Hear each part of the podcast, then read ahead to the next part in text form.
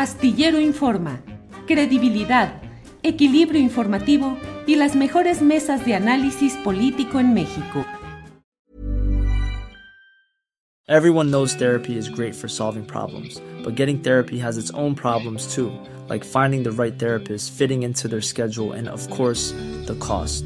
Well, BetterHelp can solve those problems. It's totally online and built around your schedule. It's surprisingly affordable too. Connect with a credentialed therapist by phone, video, or online chat, all from the comfort of your home. Visit betterhelp.com to learn more and save 10% on your first month. That's BetterHelp, H E L P. Burrow's Furniture is built for the way you live.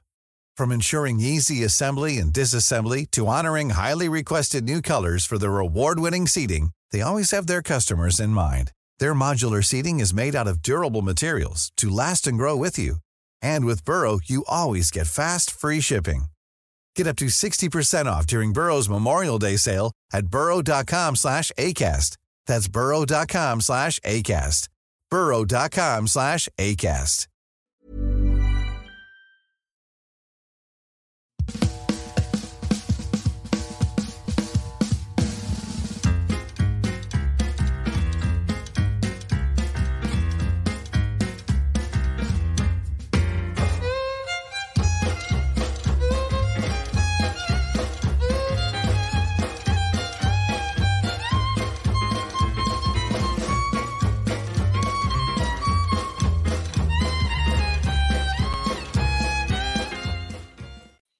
La una de la tarde, la una de la tarde en punto, y ya estamos aquí en Astillero Informa en una emisión más, esta correspondiente al viernes 13 de octubre de 2023.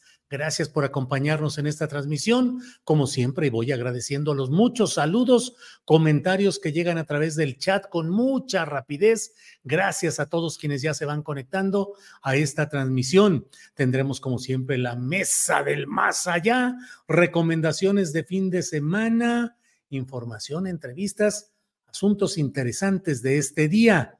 Gracias. eh, Veo a quienes van llegando. Víctor Hugo Albores López dice, te saludo desde Huistla, Chiapas. Te sigo desde el 2005. Eh, América 4T envía saludos. Buenas tardes. Gracias. Eh, mm, Lulú Hernández Garnica, buenas tardes, tripulación astillero, atenta a esta emisión. Gracias, gracias. Saludos, don Julio, dice NT Ficciones. Hágales entender en buenón English. Ajá, todo mi respeto. Sí, aquí está su segura servilleta en inglés o en Spanish, que es eh, este, este, esta onda progre, buena ondita. Bueno, seamos felices en este fin de semana. Estamos ya en el último eh, día de la semana hábil, claro que sábado y domingo. Hay mucha gente que trabaja y les enviamos saludos desde ahora. Bueno, vamos a iniciar nuestro programa y para ello, qué mejor que darle la bienvenida a nuestra compañera Alex Fernanda, que tiene información. Alex, buenas tardes. Hola Julio, ¿cómo estás? Buen viernes. Buen viernes, Alex. ¿Qué nos tienes en este día? Alex, por favor. Pues mira, Julio, Mario Delgado compartió un video a través de sus redes sociales donde informó que representantes de Morena dieron a conocer los resultados de las encuestas de reconocimiento, que son para ver a quién conocen la gente en las nueve entidades donde se tendrá elección el próximo año. Dijo que estos resultados solo es información para la comisión de elecciones y no quiere decir que la persona que salga mejor posicionada ganará la encuesta. Destacó que en la final es otra metodología y que se van a medir variables como la honestidad o la cercanía con la gente. Llamó a esperar los resultados finales que se van a dar a conocer el 30 de octubre. ¿Qué opina el presidente López Obrador al respecto? Vamos a escuchar. Hoy se definen los nombres de los finalistas de Morena que habrán de someterse a una encuesta para las elecciones 2024. ¿A usted le tomaron parecer para estos nombres? No, no, y yo ya entregué el bastón de mando que tiene que ver con nuestro movimiento y eh, tengo bastante trabajo. Yo le deseo a todos los que están participando en los procesos hacia las elecciones, aunque todavía en el caso de el movimiento de transformación es para elegir a los dirigentes, mujeres, hombres, que van a conducir el proceso de transformación hacia adelante, pero a todos desearles lo mejor y que se actúe con prudencia, que todo se le deje a la voluntad del pueblo. Por otra parte, hoy en la mañana el presidente Andrés Manuel López Obrador cuestionó a los ministros de la Suprema Corte por defender sus privilegios a costa del erario. Estos por los fideicomisos que se pretenden eliminar. Además mencionó que hay legisladores de la oposición que, que buscarán presentar un recurso de inconstitucionalidad. Vamos a escuchar lo que dijo el mandatario porque hasta se mencionaron cirugías plásticas. Es em, natural de que los ministros de la Corte estén haciendo pues una promoción para que no se les modifique el presupuesto. Inclusive me decían de que ya están haciendo acuerdos con el bloque conservador en la Cámara de Diputados para que de inmediato los legisladores del bloque conservador presenten un recurso de inconstitucionalidad. Imagínense. Cerca de la protesta de los trabajadores, pues están en su derecho. Nada más decirles que no se dejen manipular. Es un mensaje, porque no es en contra de los trabajadores, que no los engañen. Es cortar el copete de privilegios. Es que es ofensivo que estén recibiendo tanto los ministros, los magistrados, los jueces. Se hacen hasta cirugía plástica a costillas del erario. Tengo las pruebas y la que sigue dando batalla por aspirar a gobernar la Ciudad de México es Sandra Cuevas. En sus redes sociales compartió el siguiente mensaje. En Partido Morena se atacan como llenas, mientras que en la Alianza vamos a competir por una mejor Ciudad de México. Vamos con el video. Que la Alianza en el 2024 va a ganar, va a obtener la victoria, va a arrasar en el 2024, vamos a ganar la Ciudad de México. PAN, PRI y PRD, porque somos, somos perfiles altamente competitivos. Mucha gente que vive en las alcaldías gobernadas por Morena se siente, se siente su molestia, se siente la decepción que le provocó el partido fallido de Morena, que apenas se está poniendo a trabajar en este último año, porque ya vienen elecciones, y una cosa más, que nos ayuda para que se obtenga el triunfo de la alianza en el 2024. Morena, como las llenas que son, se están destrozando unos con otros. Los duros, los radicales, los que llevaron al éxito, al triunfo en el 2018 a Claudia Sheinbaum Pardo para que ganara la Ciudad de México. Ellos que la pusieron en donde estaba, pues fueron traicionados y ahora se están peleando con los neopriistas con el consentido de Claudia Sheinbaum Pardo, que les tengo que decir, él viene del PRI. Pero a nosotros, a nosotros, la oposición PAN, PRI, PRD, nos beneficia que ustedes se estén comiendo, devorando unos a otros. Y ya saben, toda la información la pueden encontrar en juliastillero.com. Oye, Julio, y antes de despedirme, te quiero hacer una pregunta. ¿Qué tan supersticioso eres? Porque hoy es viernes 13. Bueno, ya sabes que dicen que uno no debe ser supersticioso porque sería de mala suerte. Pero no, no, en general no soy nada supersticioso, pero nada de nada, Alex Fernanda. Es que mira, te voy a contar algo. En esta nota que se puede leer en julioastillero.com dice el origen de esta fatídica fecha. Dice que de acuerdo con algunos estudios bíblicos, esta fecha arrastra su mala fama por haber sido un viernes cuando Eva mordió la manzana prohibida. Y otro ejemplo célebre es cuando el viernes 13 de octubre de 1307, un grupo de caballeros templarios fue capturado y llevado ante el Tribunal de la Inquisición para ser juzgado y condenado por supuestos crímenes en contra de la cristiandad. Entonces ahí ya sabes, Julio, por si te quieres aventar la de Pesadilla en Calle del Infierno o, o ¿cuál otra? Viernes 13 con Jason, pues estaría bueno. Órale, Alex Fernanda, qué buen detalle. Pues no vamos a convertir este Viernes 13 de no de superstición negativa, sino de eh, pronósticos positivos, así es que vamos a llevar adelante nuestro programa, pero qué buen detalle. Ya me dejaste pensando en este Viernes 13. Bueno, ahí estaremos Pues seguimos. adelante. Claro que sí, seguimos avanzando y si quieres vamos preparando la primera entrevista. Órale, sí, gracias, Alex, muy amable. Gracias. Voy leyendo algunos de los comentarios que ponen ustedes por aquí. Félix Díaz dice: Saludos, don Julio, nada de buena ondita. Veo tu columna astillero desde hace 25 años y la sigo viendo ahora por internet. Los perros ladran, tú sigue arriba de Rocinante. Órale. Eh, Albert Alfi, siempre veo la repetición, pero hoy tengo la fortuna de verte en vivo. Ánimo, Julio, creo en tu labor como periodista porque soy avispado.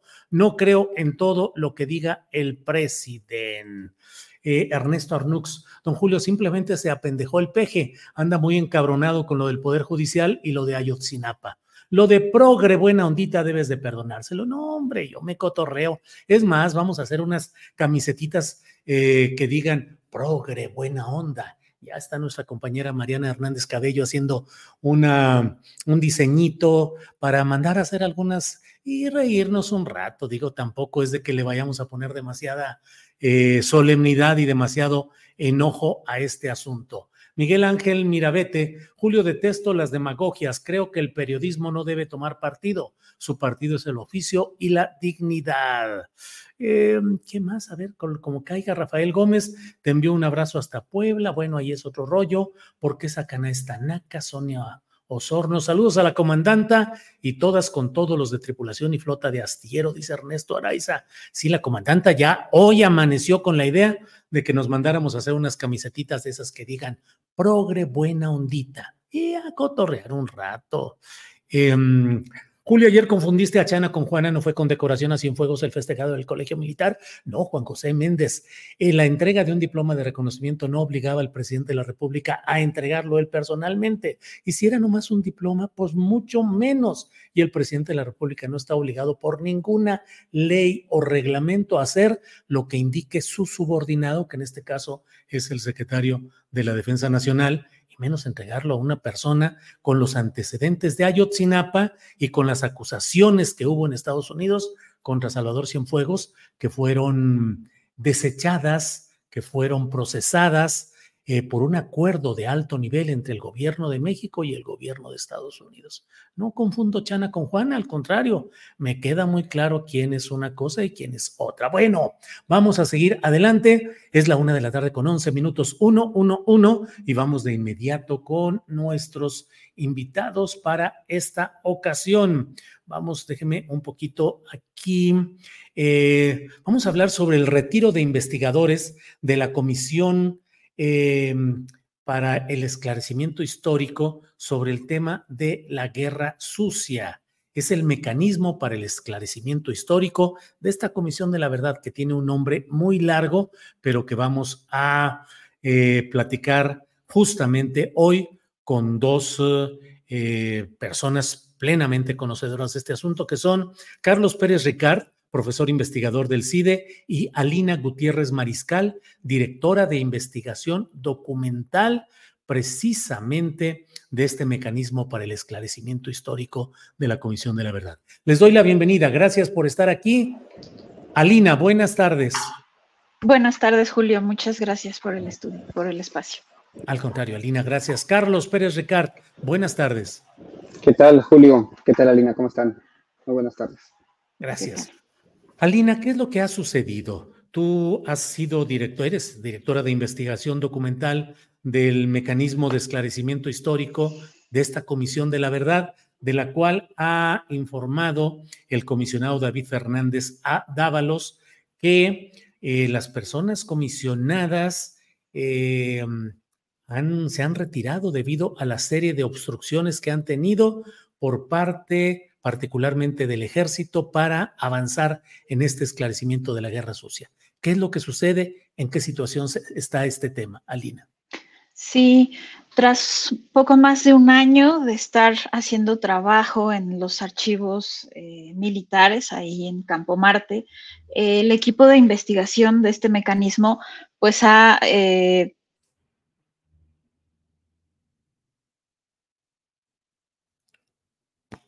Allí nos atoramos un poquito. Bueno, vamos a ver cómo se resuelve este problema y vamos con Carlos Pérez Ricard. Carlos, ¿en qué situación está este tema? ¿Qué es lo que sucedió? Eh, por favor, para la audiencia que no tenga todos los antecedentes. Carlos.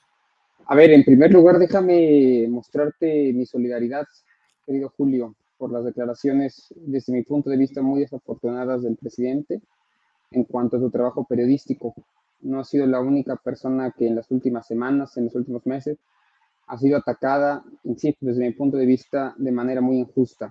Tú, eres un periodista independiente y eh, la lealtad que tienes está hacia la verdad y hacia tu auditorio, no hacia la figura presidencial. Entonces, bueno, ahí va mi, mi, reconocimiento a tu trabajo. Eh, te cuento un poco lo que es el mecanismo de esclarecimiento histórico para quien no lo conozca. Somos una comisión presidencial Fuimos creados en el año 2021, en noviembre del año 2021, por el presidente de la República para esclarecer graves violaciones a los derechos humanos ocurridas en el periodo 1975-1990. Déjame aclarar algo que me parece muy importante. Durante 23 años, 20 años, eh, los sobrevivientes, víctimas, familiares, estuvieron pidiendo al Ejecutivo Federal que creara una comisión de la verdad que esclareciera graves violaciones a los derechos humanos ocurridas en el pasado.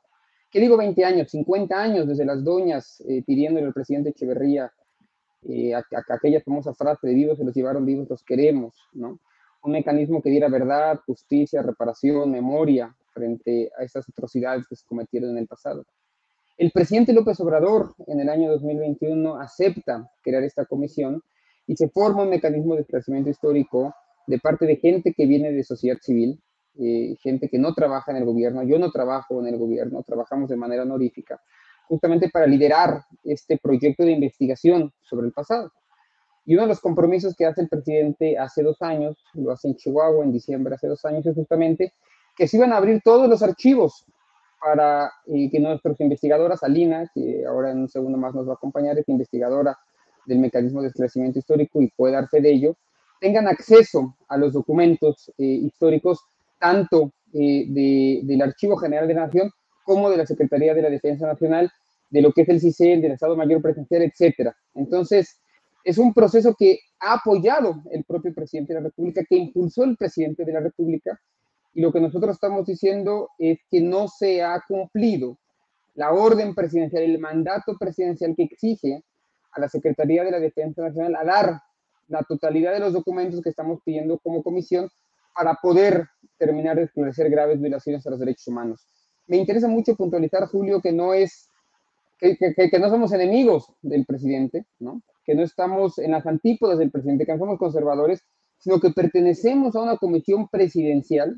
Eh, tengo el gusto y, y, el gran honor de representarla junto a Eugenia Lier, una muy prestigiosa historiadora de la UNAM, Abel Barrera, un luchador de derechos humanos que vive en Guerrero, y que trabaja en Tlapa Guerrero hace 40 años en temas de derechos humanos, y a David Fernández, padre jesuita, ex rector del ITESO, de la Ibero, eh, eh, que lideró el Centro PRO eh, en los años 90, que son gente toda ella pues de, de, de, mucho prestigio y que no están, que no son, que no, que, que no son reaccionarios, que no son conservadores y que no están en la derecha. Entonces, me gustaría empezar por puntualizar eso, Julio. Bien, gracias, Carlos. Em, Alina sigue con problemas, sigue con problemas de conexión. estaba ya por aquí, pero ah, se ha retirado. Bueno, vamos a esperar a que pueda reconectarse.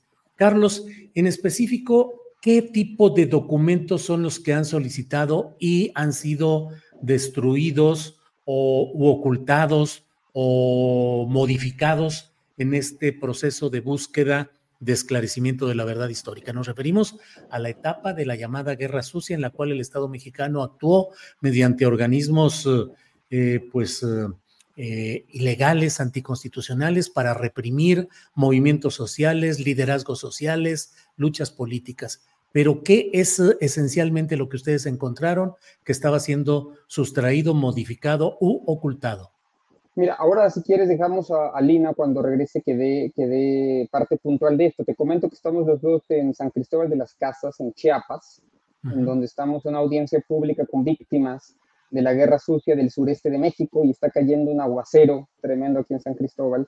Yo creo que es la razón por la cual ahora eh, Alina tuvo que desconectarse. Estamos aquí en el mismo lugar. Ojalá ahora pueda, pueda volver con nosotros, pero te voy dando el contexto, aunque ella es quien lideró, digamos, el esfuerzo, ella y su equipo fueron quienes lideraron el esfuerzo de estar yendo durante año y medio al archivo de concentración de la Secretaría de, la, de la Defensa Nacional. Pero déjate doy un poquito más de contexto. Nosotros publicamos, el, hoy qué día es, hoy es eh, viernes, el miércoles, y dimos a conocer al subsecretario Alejandro Encinas, al pueblo de México, al presidente de la República, un reporte, un reporte que nosotros llamamos las formas del silencio, en el que damos cuenta a las personas comisionadas y sus, y, sus investigadores e investigadoras de lo complicado que ha sido el acceso a este archivo. Durante varios meses tuvimos algo que nosotros llamamos colaboración pasiva por parte de ellos, es decir, no nos ayudaban a conseguir ciertos expedientes, eh, ciertas series documentales, pero hemos pasado en el último año ya a la obstrucción activa. Es decir, lo que teníamos antes era una suerte de, colaboración pasiva, no nos ayudaban, pero no nos estorbaban.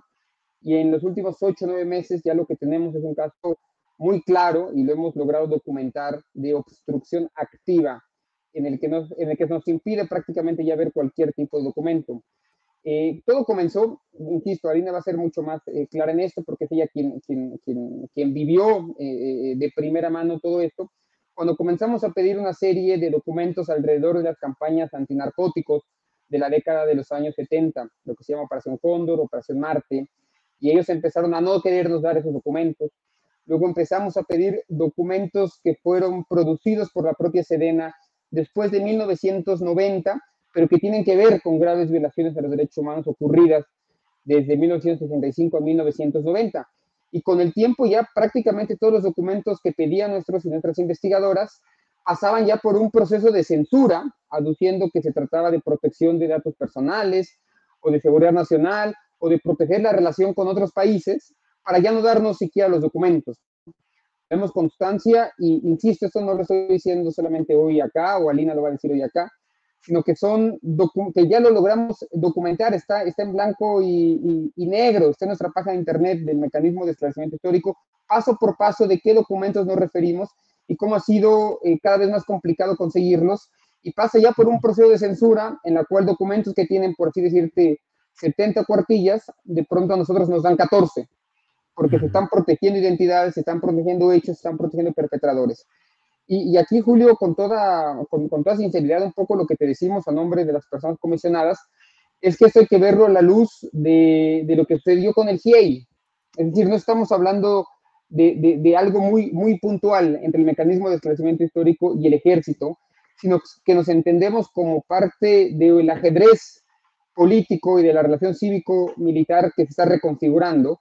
Y entonces es imposible no ver paralelismos entre el GIEI, entre la Comisión de la Verdad del caso Yotzinapa y nosotros justamente frente al mismo muro, que es el ejército mexicano. Y, en ese sentido, la verdad es que es muy desafortunado que el mismo día que nosotros publicamos este informe, que llamamos, insisto, las, eh, las formas del silencio, eh, ese mismo día el presidente de la República condecore a, a, Salvador Cienfuegos, ¿no? Eh, como si tomara partido, en lugar de estar apoyando eh, eh, y creyendo pues en la, evidencia que estamos presentando como parte del mecanismo de esclarecimiento histórico de una comisión de la verdad presidencial, ¿sí? esté tomando partido por, eh, por, por, sus nuevos aliados, olvidando que nosotros ni somos enemigos, ni, ni, mucho menos somos de derecha, ni mucho menos somos reaccionarios, sino que estamos en el mismo camino, estamos intentando avanzar hacia donde yo creo que él mismo quiere avanzar, donde él ha dicho que quiere avanzar, simplemente diciendo, hey, su promesa de que se iban a abrir esos archivos no ha sido cumplida. O lo están engañando, o usted no está queriendo decir la verdad, porque no hay otra explicación. Es decir, o no le están dando toda la información de lo que está sucediendo realmente en el archivo de concentración de la Sedena, o si la sabe y simplemente no acepta eh, que es cierto lo que nosotros estamos planteando en los informes que publicamos el día miércoles. Carlos, gracias. Ya está Alina Gutiérrez Mariscal con nosotros. Ella es directora de investigación documental del mecanismo del esclarecimiento histórico de la Comisión de la Verdad. Alina, eh, eh, perdón, ¿ibas a decir algo? No, solo disculparme porque estoy en un lugar con muy mala señal, perdón. Sí, sí, sí, sí, sí. Sí, y si no, ya estamos listos para enlazarte telefónicamente, pero avancemos mientras podamos con esta imagen. Claro. Eh, Alina preguntaba, ¿cuáles han sido específicamente los documentos eh, que han ido recortando, modificando o escondiendo eh, las Fuerzas Armadas, según lo que se ha denunciado? Específicamente, ¿qué y de qué trascendencia es lo que se está escamoteando? Fue muy evidente para el equipo de investigación que, como decía hace un momento, estuvo ahí pues poco más de un año, que cuando se empezaron a encontrar cosas que nos interesaban realmente, fue cuando empezaron las dificultades, las negativas, eh, la alteración incluso de expedientes eh, consultados. Algunos de los temas, por ejemplo, son campañas contra enervantes, lo que ahora se llamaría guerra contra el narcotráfico, violencia en contextos electorales, acciones contra organizaciones específicas como la COSEI, lo que después fue el Comité Eureka, grupos subversivos, también información, por ejemplo, sobre la adquisición de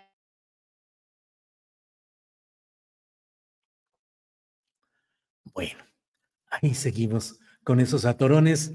Alex y Santillán, procuremos uh, a ver si hacemos el enlace telefónico, me avisan cuando ya esté. Eh, Carlos Pérez Ricard, el ambiente está muy enrarecido y embravecido debido a que se está en una circunstancia político-electoral muy peculiar, con una derecha que no levanta, pero que está al acecho y que tiene mucho poder concentrado, aunque poder económico, poder mediático, el periodismo convencional, pero que no parece estar en condiciones reales de poder eh, recuperar el poder. Y al mismo tiempo hay una serie de circunstancias como esto que estamos hablando, de el tema de la guerra sucia, de la búsqueda de la verdad histórica sobre este tema, de una verdad que sea compartida por todos. Y em, pues en esto se jalonea mucho el ánimo de quienes dicen hay que apoyar a plenitud el proceso 4T y quienes eh, advierten algún tipo de errores, de distorsiones, de atrasos, de incumplimientos. ¿Cómo librar estos momentos tan complicados, Carlos? Bueno, es que aquí me haces un poco ponerme la, otra cachucha, ¿no? La de la persona que analiza, menos la del eh, funcionario que hoy, bueno, ni siquiera del funcionario, sino la de el comisionado que un poco su trabajo justamente es intentar llevar, eh, hacer que esta comisión llegue a buen puerto, ese es el mandato que nos dio el propio presidente, que la comisión lleve a un buen puerto. Pero pues desde mi punto de vista es muy desafortunado. Tú comenzabas el programa mencionándolo con toda claridad. Eh, eh, aquel evento, el del miércoles de los 200 años del heroico colegio militar, ¿era protocolario? Sí, sí lo era. El, el estamento militar tiene sus jerarquías, sus rituales y que el presidente de alguna manera tiene que cumplir con ellos, sí, sí lo es, eso no queda en duda. Ahora, tenía necesariamente que tomar esa fotografía, tenía que condecorarlo públicamente, y a un personaje que no se le escapan los símbolos, como no se le escapan al presidente de la República, pues pareciera que está tomando partido frente, frente al estamento militar, además de haber sido una de diplomática, además de ser un, eh, saludo al viejo régimen, justamente el día en que le estamos diciendo eh, eh, personas que están trabajando de manera honorífica, con un equipo de extraordinarios profesionistas, ahora ojalá puedas escuchar Alina para que te exactamente lo que pasaba eh, en el archivo. Y un poco sin la oposición y sin tener a nadie, digamos, con quien competir realmente, ponga de lado del ejército en lugar de creerle a la propia comisión que él mismo creyó. Entonces, ahorita para dejar a Lina que nos... Sí. esto, nosotros lo, que estamos planteando es simplemente, señor presidente, nosotros tenemos, eh, con mucho gusto, le hacemos llegar directamente a usted eh, las explicaciones evidencia eh, que hemos recabado a lo largo de los últimos tres meses, que ya le entregamos al subsecretario Encinas. Estamos en la disposición de cumplir el mandato presidencial, estamos en la disposición de cumplir eh, con la voluntad de las víctimas, con la exigencia de las víctimas, no de hace tres años, sino desde hace 50 años, que nos permitan continuar nuestro trabajo y le pedimos que nos apoye, porque es crucial tener acceso a estos archivos para poder construir el informe de la verdad que presentaremos al propio presidente y al pueblo de México en septiembre del año que viene. Bien, bien, Carlos, ya creo que ya estamos por la línea telefónica, y ya está por ahí. Alina, Alina, ¿estás ahí? Sí. Sí, y aquí estoy. Buenas tardes, otra vez, perdón. Otra vez. Eh, nos eh, quedamos. Un poco a la pregunta que. Sí. que me hacías hace un momento, ¿qué tipo de información es la que está en esa documentación que nos ha sido negada o que incluso ha sido alterada, mutilada, revuelta, con tal de no mostrarla tal cual a nuestro equipo de investigación? Y te hablaba de documentación, por ejemplo, vinculada con campañas contra enervantes, o sea, contra lo que hoy se llama la guerra contra el narcotráfico, expedientes de violencia en contextos electorales, expedientes de algunas organizaciones particulares, por ejemplo, la COSEI, eh, lo que después fue el Comité Eureka, información sobre la adquisición de aviones en Israel que presuntamente pudieron haber sido utilizados en los vuelos de la muerte, también solicitamos documentos sobre agregadurías militares y nos interesaban porque estamos hablando de un periodo que es la Guerra Fría. Muchas de las fuerzas militares en América Latina recibían entrenamiento en contrainsurgencia. Entonces a nosotros nos interesaba ver eso y también fue negado. Asimismo, solicitamos, por ejemplo, planos de algunas instalaciones militares donde sabemos que hubo centros de detención ilegal, donde se realizó tortura, donde incluso puede haber enterramientos ilegales. Y lo que queríamos era ver la evolución de esas instalaciones para poder eh, ver si podría localizarse a alguna persona. También fueron negados.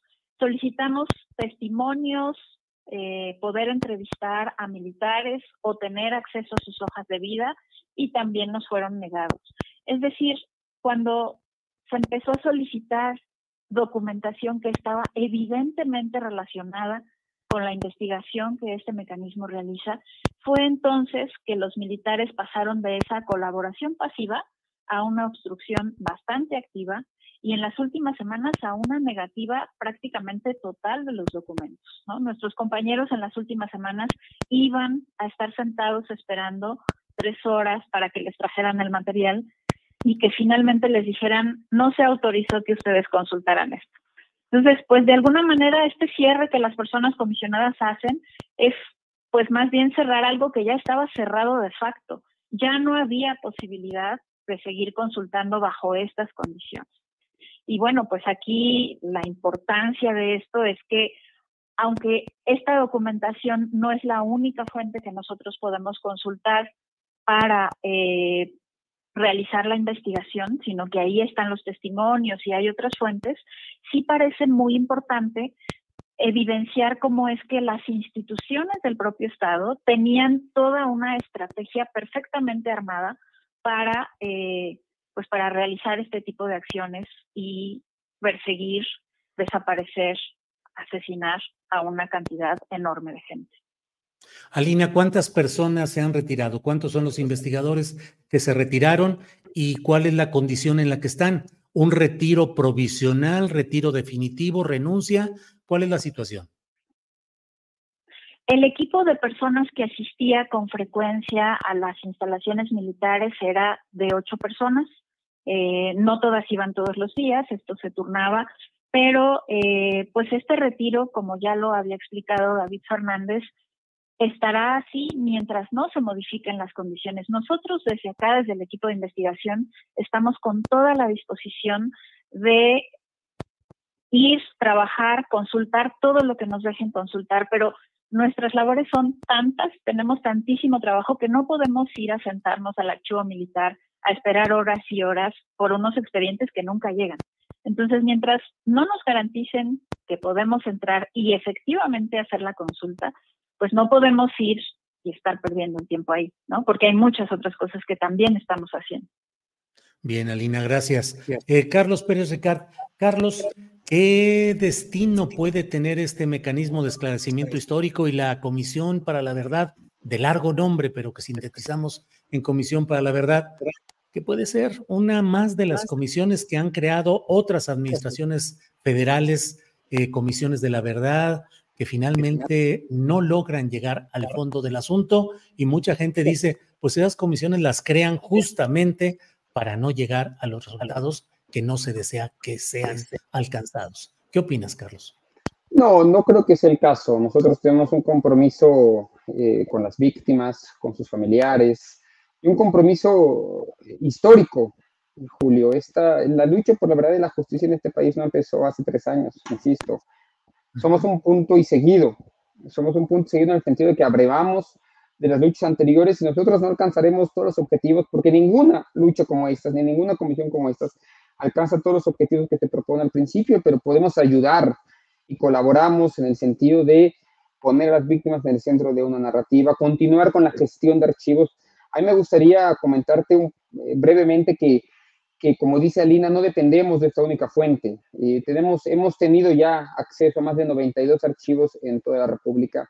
Hemos tomado testimonio a más de 800 personas que fueron o bien víctimas o testigos o familiares de víctimas de la guerra sucia 800 personas que se han acercado a hablar con nosotros, cuyos testimonios hemos sintetizado y hemos encontrado patrones de violencia, de sus causas, de sus consecuencias. Hemos, eh, hemos rastreado propios perpetradores, hemos entrado a las zonas militares en donde se cometieron esos crímenes. Insisto, más de 90 archivos donde hemos obtenido información. Es decir, no porque no podamos acceder al archivo de Sedena o a los documentos del CISEN, ya publicamos en agosto tres tres documentos de cómo también se nos ha obstruido eh, la entrada ahí o del Estado Mayor Presencial, no porque no podamos acceder a esto, no vamos a poder eh, hacer un gran reporte, que es el que publicaremos eh, en este septiembre. Entonces, nosotros estamos muy, muy, muy optimistas con nuestro trabajo. Dicho eso, a pesar de que creemos que estamos haciendo muy buen trabajo, y hay que decirlo, hemos trabajado con plena autonomía, el subsecretario Encinas nos ha permitido eh, trabajar, eh, tenemos presupuesto para trabajar, nuestros investigadores, investigadores tienen buenas condiciones para trabajar y, lo hacen en completa independencia, eso lo quiero, lo quiero dejar muy claro. Pero no es verdad, y aquí el matiz importante, no es verdad que se nos haya dado acceso restricto a los documentos históricos del ejército mexicano. No es verdad que hayamos podido acceder a los archivos del CITEN, como dice el presidente que sucede. Eso no es cierto, no es verdad. Y tenemos ya la evidencia, la evidencia, digamos, que demuestra que esto es así. Alina ahorita dice, bueno, no nos vamos a sentar eh, en el, eh, ahí del archivo para, para, para, esperar expedientes que nos llegan. No, no solamente nos llegan, sino que se alteran, se manipulan, se censuran.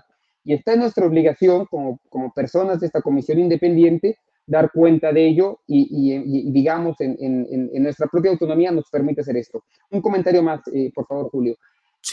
nuestro informe no solamente es un informe de esclarecimiento histórico, en el sentido de iluminar, de saber más, de, de, conocer las causas últimas de las graves violaciones. Cada vez más pensamos que también nuestro informe es el informe de la impunidad, de la negligencia, de la obstrucción de justicia. Lo que hemos publicado en los últimos dos meses es el, es el recuento de cómo hay redes, de cómo hay grupos, organizaciones que, no, que, no, que, que nos impiden hoy, en 2023, llegar a la verdad de, de, de, los años 80 o de los años 70 cómo el, el, pasado sigue vivo en el presente de impunidad. Nosotros decimos que la impunidad del, del, pasado es lo que permite la impunidad del presente, es nuestro moto. Y en ese sentido, la verdad es que estamos eh, eh, eh evidenciando y acumulando información, es que 50 años después duele mucho, aún hoy, a las redes de macrocriminalidad que hay en el Estado mexicano y a muchos intereses cooptados, duele mucho que se conozca la verdad. Entonces, es doble ya el objetivo ir a las últimas causas, ¿no? A las causas de, de, por qué sucedió lo que sucedió, pero también dar cuenta, un trabajo etnográfico, dar cuenta de la impunidad que permea hoy en el Estado mexicano. Bien, gracias. Eh, Alina, pues eh, se nos ha ido el tiempo eh, y eh, hay, es el momento que nos hagas favor de alguna reflexión, alguna consideración final sobre este tema. Alina, por favor. Pues yo diría, hablo en nombre del equipo de investigación de este mecanismo. Acá la voluntad está empeñada en el esclarecimiento. El trato cotidiano que tenemos con las víctimas y sus familias de este periodo creo que ha hecho más grande el compromiso de este equipo para lograr esclarecer, traer verdad a estas familias. Nosotros sabemos que nuestro mandato como, como mecanismo de esclarecimiento histórico pues se limita justo a esclarecer históricamente la verdad.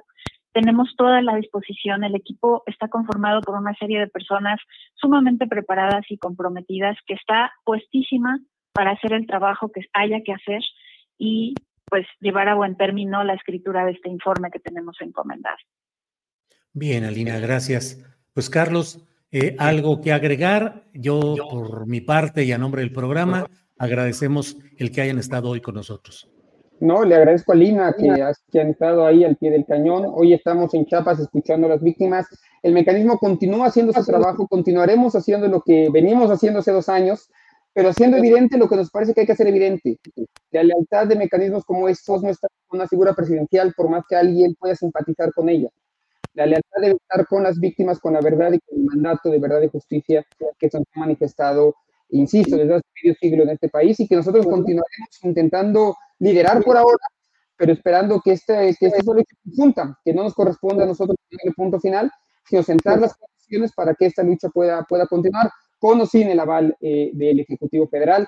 Y decirle al presidente que estamos ahí puestos para mostrarle también la información que hay ahí y por lo menos nos dé la posibilidad de mostrársela que no puede ser que le crea más ahora a Salvador Cienfuegos y le crea más al estamento militar de lo que le está diciendo una que él mismo crea para, este, para, para, para, cumplir un mandato que estoy seguro que él también comparte. Entonces, te agradezco, Julio, porque es muy importante que nos den ese tipo de, de, espacios para, para, poder hablar sobre la situación de la Comisión de la Verdad desde una manera libre y, y, y, te agradezco y te repito la, la solidaridad de mi parte eh, hacia tu persona como periodista, como comunicador y lo importante que es que eres voz eh, eh, a, a, la comisión y en general a todo a, a, este tipo de esfuerzos. Muy bien, Carlos Pérez Ricardo, muchas gracias. Alina Gutiérrez Mariscal, muchas gracias y buenas tardes. Muchas gracias, hasta luego. Hasta luego. Bien, es la una de la tarde con 39 minutos. Una de la tarde con 39 minutos. Y vamos de inmediato. Mire lo que ha pasado en um, eh, Cholula. Detuvieron al periodista Juan Carlos Cacho durante el informe de la presidenta municipal de San Pedro Cholula. Ya lo liberaron, pero compañeros reporteros denuncian que fueron agredidos con gas lacrimógeno. Así es que vamos con Berenice Sierra ella es reportera de Esto es en Cholula y vamos a platicar con ella acerca de lo que está sucediendo por aquel lugar. Eh, Berenice, buenas tardes. Hola, compañero, ¿cómo estás? Buenas tardes. Bien, ¿qué es lo que ha pasado hoy, Berenice? Por favor, platícanos. Pues mira, ya sabes que mm, andábamos realizando nuestro trabajo periodístico en el municipio de San Pedro Cholula donde pues de manera arbitraria somos sometidos los medios de comunicación al estar informando luego de la detención de un ciudadano por estar en la plaza cívica. Eh, nosotros nos encontramos grabando todo lo que estaba sucediendo en este lugar y personal de eh, policía municipal todo el tiempo nos estuvo grabando. Hubo uno que otro empujón y posterior a ello, pues nosotros, ya sabes, en nuestro pues deber periodístico, eh, empezamos a, publicar lo que estaba sucediendo en la plaza cívica. Posterior a ello, 40 minutos después, las personas afiliadas a esta asociación de comerciantes llegaron a manifestarse que querían libertad para Max Ortega y un ciudadano presuntamente, pues, eh, policía, y digo presuntamente porque él realmente pues no iba vestido como tal, pero nos empezó a lanzar gas lacrimógeno al compañero Carlos Cacho, a mí, a otros dos compañeros periodistas que se encontraban en la zona y también ciudadanos que estaban ahí, a lo que pues nosotros le, decíamos que cuánto le habían pagado para, para ocasionarnos este tipo de daño. Eh, él bajó la cabeza y pues luego, luego lo, lo acuerparon policías municipales eh, para retirarlo de la zona. Eh, fue, fue lo que pudimos darnos cuenta. Posterior a ello, eh, yo me encontraba en un café justo en esta zona y un joven de protección civil, de manera intimidante, se acercó hacia mí con tocamientos. Este, y intentó jalonearme. Yo en ese momento me retiré de la zona y me moví del lugar Diez minutos después es cuando me entero que arrestaron al compañero Carlos Cacho golpeándolo Otros compañeros o compañera más bien la patearon los policías municipales. Y vaya, no es la primera vez que la alcaldesa tiene este tipo de actitudes al perder el control del municipio, ya que varias veces se le han manifestado por falta de obra, por falta de seguridad y somos pocos los compañeros que cubrimos este tipo de notas y hacemos la denuncia. En algún momento su eh, personal de comunicación me dijo que yo no era parte del equipo de comunicación derivado a que pues yo le daba voz a la ciudadanía y denunciaba todas las anomalías del gobierno de la presidenta Paola Angón. ¿De qué partido es esta presidenta? Del PAN. Del PAN. Eh, ¿Es la primera vez o es la segunda ocasión en que fue reelecta o es su primera ocasión en el No, es su, es su primera ocasión que ella es presidenta de San Pedro Cholula. Este, ¿Y qué es, cuáles son los problemas graves que han sucedido y que hacen que haya esta reacción, pues, de gente aparentemente relacionada con ella? No se escucha el micrófono, Berenice. En otras ocasiones eh, ya se le han manifestado a la presidenta por falta de obra, por la inseguridad, por los asaltos, por el robo de autopartes, por las altas multas en los alcoholímetros, por los abusos que los mismos policías cometen en contra de los ciudadanos. En Cabildo se le ha externado, eh, incluso tiene un tema de las grúas, donde cobran más alto que el mismo diario de... Ayúdame, porque ahorita ando toda bloqueada. Ah, no te preocupes, no te este, preocupes pero han, sido diversas las, las, manifestaciones, ¿no? No olvidemos también el caso de la regidora Beatriz, donde pues también ha sido acosada, la ha sacado de cabildo con policías, ¿no? Este, también el caso de Maribel, otra mm, ciudadana que pues la ha intimidado, la cambió de puesto y la metió con los presos para que a ver si así la señora dejaba de denunciar eh, los abusos y la violencia que, estaba viviendo en el gobierno de Paul Angón. Berenice Sierra y eh, Juan Carlos Cacho, director de Puebla Interés Magazine, pues está levantando la denuncia correspondiente, según lo que entiendo. Así es, se encuentra ya en la Fiscalía del Estado de Puebla levantando la denuncia luego de que, pues no nada más lo aprendieron, también lo golpearon, se le puede ver en la cara y en el cuerpo y lo hicieron firmar un documento. Aún no he podido tener contacto con el compañero hasta donde sé se encuentra en la fiscalía. Bueno, pues Berenice, estamos atentos y cualquier información, aquí estamos eh, atentos a lo que suceda por allá. A reserva de lo que desees agregar, muchas gracias Berenice Sierra por este reporte de lo que desafortunadamente está pasando por allá. Muchas gracias, muchas gracias Julio por tu tiempo, gracias por acuerpar a los periodistas, gracias por informar de lo que está sucediendo y que somos violentados en, en, en San Pedro Cholula, mujeres y hombres periodistas. Bien, Berenice, gracias. Ahí estamos viendo, bueno, parte de este video. Bien, gracias, Berenice. Seguimos adelante. Hasta luego. Gracias. Hasta luego, gracias. Es la una de la tarde con 47 minutos. Una de la tarde con 47 minutos. Y mire, yo quiero comentar con usted acerca de lo que está sucediendo ya al interior de Morena. Usted sabe que la lucha por las postulaciones, las candidaturas en Morena, pues es eh, algo que particularmente impacta, genera discusión, como es natural, como es eh, la batalla política, pero eh, pues en el esquema del eh, ordenamiento que ha hecho Morena rumbo a encuestas, pues hay hoy ya las los primeros expresiones de algunos eh, que han sido de algunos aspirantes que no estuvieron originalmente insertos por el Consejo Estatal correspondiente de Morena, pero que ahora la Dirección Nacional, la Comisión Nacional de Elecciones, está impulsándolos.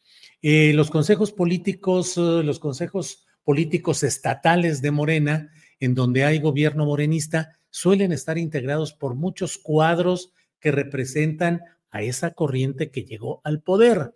Dicho como lo dicen los adversarios o quienes se sienten desplazados, dicen esos consejos estatales los controla el gobernador en turno. Ahí se escogieron cuatro personas, dos hombres, dos mujeres, para luego ser enviados a la encuesta final. Pero el Comité Nacional dijo que, dado que probablemente no fueran incorporadas todas las personas que podrían tener eh, un reconocimiento a sus méritos, pues que se iba a hacer una encuesta de reconocimiento para que ahí se pudieran insertar nuevos nombres. Ya ayer Mario Delgado dio a conocer a los interesados este tipo de nombres. Hoy los dará un poco más tarde, si no es que ya los esté dando, pero em, una de las cosas que hay fundamentalmente es la relacionada con cuáles son los nombres que están ingresando. Por ejemplo, en Chiapas quedó fuera Eduardo Ramírez, que es la persona que concentra el mayor interés del Partido Verde Ecologista de México y la corriente de Manuel Velasco Coello, que fue gobernador de ese estado de Chiapas. Eh, según lo que se ha ido filtrando, queda Eduardo Ramírez en Chiapas, inserto, a pesar de que el Consejo Estatal de Morena ahí no lo había incluido. Lo mismo en Puebla, donde había quedado fuera Alejandro Armenta, senador que ha presidido la mesa directiva del Senado. Y bueno, parece, según todo lo que se ha ido filtrando hasta ahora, están ya estos nombres siendo considerados. Entonces, bueno, vamos a ver, el propio presidente de la República eh, nos, nos compartió el segmento videográfico Alex Fernanda, el propio presidente de la República pidió prudencia, dijo yo no me meto, yo ya entregué el bastón de mando, pero ojalá y haya prudencia, porque desde luego que esta, este manejo tan especial del proceso en los nueve, las nueve entidades federativas, incluyendo a la Ciudad de México, pues resulta eh, propicio para que haya eh, enojos, malos entendidos, distanciamientos. En la Ciudad de México, hasta hace unas horas, todo indicaba que quedarían los cuatro nombres originales, Omar García Harfus, Hugo López Gatel, em, Clara Brugada y Mariana Boy. Serían los nombres finales que quedarían para todo esto. En fin, pues vamos a seguir adelante, pero me parece que en este em, manejo de los tiempos, de las circunstancias y de las perspectivas de Morena, va a depender mucho el que mantenga la unidad y que no se generen algún tipo de rupturas o de decisiones que desde luego serían la delicia en varios lugares de los partidos de oposición que están a las caiditas, como luego se dice, esperando que haya rupturas o choque para poder avanzar. Por otro lado, resulta también muy eh, interesante ver lo que está sucediendo en el flanco nacional. Eh, Marcelo Ebrard sigue manteniendo el interés, la mira y su tiempo político invertido en el proceso de impugnación de lo que sucedió en la contienda interna para definir a la coordinación para la defensa de la 4T a nivel nacional que ganó Claudia Sheinbaum.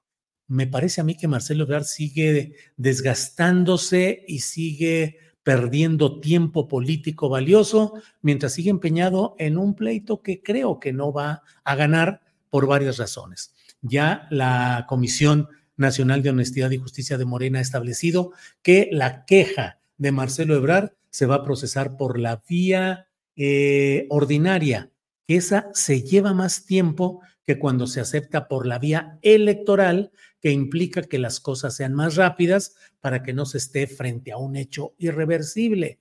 la circunstancia de haberse aprobado por la vía ordinaria eh, significa que desde que entró hasta que termine un proceso ahí, podría llevarse unos dos meses, un mes y tres semanas, digamos, un tiempo valioso en el cual Marcelo Ebrard está enfrascado en esa pelea. Creo que hubiera sido mejor si Marcelo Ebrard desde un principio hubiera desacreditado todo lo que hubiera querido, hubiera renunciado y hubiera empezado a construir un camino propio. Pero bueno, él ha escogido así y sus razones tendrá. Claudia Sheinbaum que va avanzando en estas mismas circunstancias en las cuales resulta muy significativa la ausencia de Adán Augusto López Hernández, el exsecretario de Gobernación, exgobernador de Tabasco, que invirtió enormes cantidades de dinero en anuncios espectaculares por todo el país, en movilizaciones, en coberturas en medios electrónicos de Internet amplias y costosas campañas de cobertura de todo lo que hacía eh, Adán Augusto y finalmente quedó en una situación muy eh, debilitada a la hora de las encuestas de opinión. Pero desde que a Claudia Sheinbaum le entregaron la constancia de que ella era la ganadora del proceso interno de Morena, ese día no estuvo Adán Augusto con ella, no la acompañó, no la ha acompañado en nada hasta ahora y no ha habido una sola palabra de explicación de algo que es por qué no tiene una presencia pública, explícita, concreta, el propio eh, exsecretario de Gobernación y exaspirante a esta coordinación virtual candidatura presidencial. Este domingo en Villahermosa, Tabasco, habrá eh, un acto político encabezado por Claudia Sheinbaum y bueno, mucho se ha especulado de que ahí podría suceder la reaparición ya en actos con Claudia Sheinbaum de parte de Adán Augusto López Hernández, pero hasta el momento nada ha sucedido. Entonces, bueno, estaremos atentos a todo ello.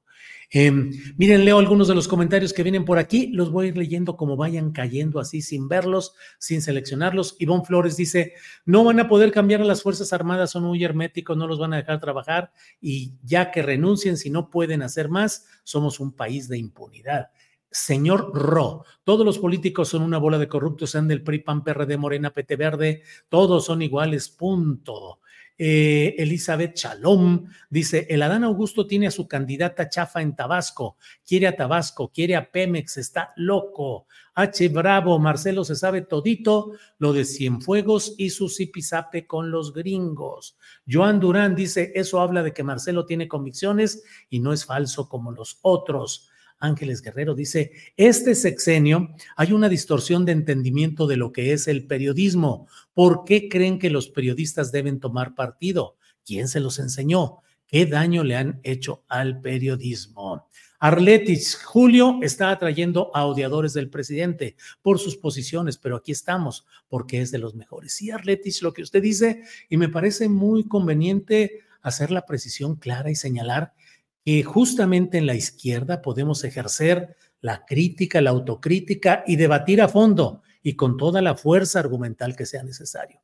Pero eso ni remotamente deben creer los uh, em, matraqueros de derecha, la, la derecha rabiosa que está al acecho pretendiendo regresar con todos sus privilegios, con los personajes innombrables del periodismo y de la política que ni crean que el estar criticando desde la izquierda a un proceso social que involucra a la izquierda, no crean que eso es una cesión o una concesión a la derecha. Yo he mantenido absolutamente el filo de mi pluma y el filo de mi comentario contra la arbitrariedad espuria y el robo electoral del nefasto Felipe Calderón, de las trampas y triquiñuelas de Margarita Zavala y de todo ese panismo paniaguado e hipócrita. Y he mantenido la misma circunstancia respecto al prismo corrupto del atrocinio completo, de frivolidad, de engaño y de ataque a los intereses populares que encabezó el nefasto Enrique Peña Nieto y su horripilante gabinete del cual no me atrevo a decir que se haya salvado alguien. Corrupción, frivolidad absoluta. Todo ello, ah, bueno, y Vicente Fox, el hombre absolutamente inepto que solo sirvió para enriquecerse, para ganar dinero, él, Martita Sagún, los familiares de ellos, absolutamente no estamos propiciando ni empujando el retorno de esos personajes sucios. De Xochitl Galvez, ya lo he dicho, es una habilitación tan vergonzosa que no nos queda más que decir que caray, qué lástima que la oposición no sea capaz de tener una carta más hábil, más habilitada, más auténtica, más congruente, congruente y que tengan que recurrir a estos cartuchos impresentables que es Xochil Galvez, la grasejada, el cotorreo, el vacilón, la risa. En la izquierda y desde la izquierda podemos debatir, podemos discutir, podemos criticar, y sin embargo eso no implica lo que no hace esa derecha, que es debatir, que es discutir desde adentro. ¿A poco de veras están muy contentos todos los panistas con la imposición que Claudio X González les ha hecho de la candidatura de Xochitl Gálvez? ¿A poco de veras todos los priistas están conformes con lo que sucede con su impresentable dirigente Alito Moreno? ¿A poco los panistas están contentos con esta dirigencia tan precaria en términos intelectuales y políticos de Marquito Cortés y del PRD, ni se diga, Jesús Zambrano, ¿cómo puede hablarse de cambio, de esperanza, de propuestas con Jesús Zambrano como dirigente de lo que queda del PRD? Así es que me parece muy importante que estemos claros en que una cosa es el debate interno, la discusión, el señalamiento de las cosas que se cree que están mal y que deben ser corregidas. Lo he dicho una y otra vez y lo repito. Yo denuncio y señalo desde la izquierda porque quiero más izquierda y porque quiero advertir a tiempo desde mi tribuna periodística de lo que creo que está mal y que debe corregirse y debe advertirse a tiempo para que no se convierta en algo que facilite el retorno de una oposición que no tiene ningún sentido en todo esto. Lo digo con mucha claridad y eh, a sabiendas de que hay una campaña, una cascada de bots que vienen desde las cuevas del poder, que están empeñados en, en una, con las mismas fraseologías, con las mismas cosas. Fue un diploma nada más, hombre, Julio, no te, eh, qué coraje, qué odio tienes, qué te sucede, es un asunto personal. El presidente entregó nomás un diploma. Bueno, así hubiera entregado una corcholata, hubiera entregado una bolsa de plástico o un pan. Eh, relleno de crema o de crema chantilly de lo que quieran, ese no es el punto. El punto es el significado político y eso es lo que hay que ir a fondo. No, es que el propio colegio militar es el que ordenó entregar eso y el presidente no podía negarse. Claro que podía negarse. Claro que se ha negado a invitar a la presidenta del Poder Judicial Federal a los actos patrios. Claro que pudo ausentarse de la entrega de la, de la medalla Belisario Domínguez a Elena Poniatowska. Así es que a mí me parece que hay cosas que tenemos que revisar y que decir con claridad. Y bueno, que sigan adelante las cuevas de bots que están insistentes con el mismo, eh, con los mismos temas, frases que les envían sus timoneles que están ahí diciendo esto ahora, esto al otro, atacar así, atacar. Bueno, ya salí facho, seguidor de Calderón, eh, soy priista, soy adorador de Peña Nieto, de todo. Seguiremos hablando y seguiremos haciendo todo esto y riéndonos también de ser todo eso de progre buena ondita. ¿Cuántos progres buena ondita habrá en este mundo. Ya lo iremos viendo. Bueno, antes de seguir adelante, antes de seguir adelante, déjeme eh, enviar a una pequeñita cortinilla de presentación de nuestra mesa del más allá que ya está aquí puesta.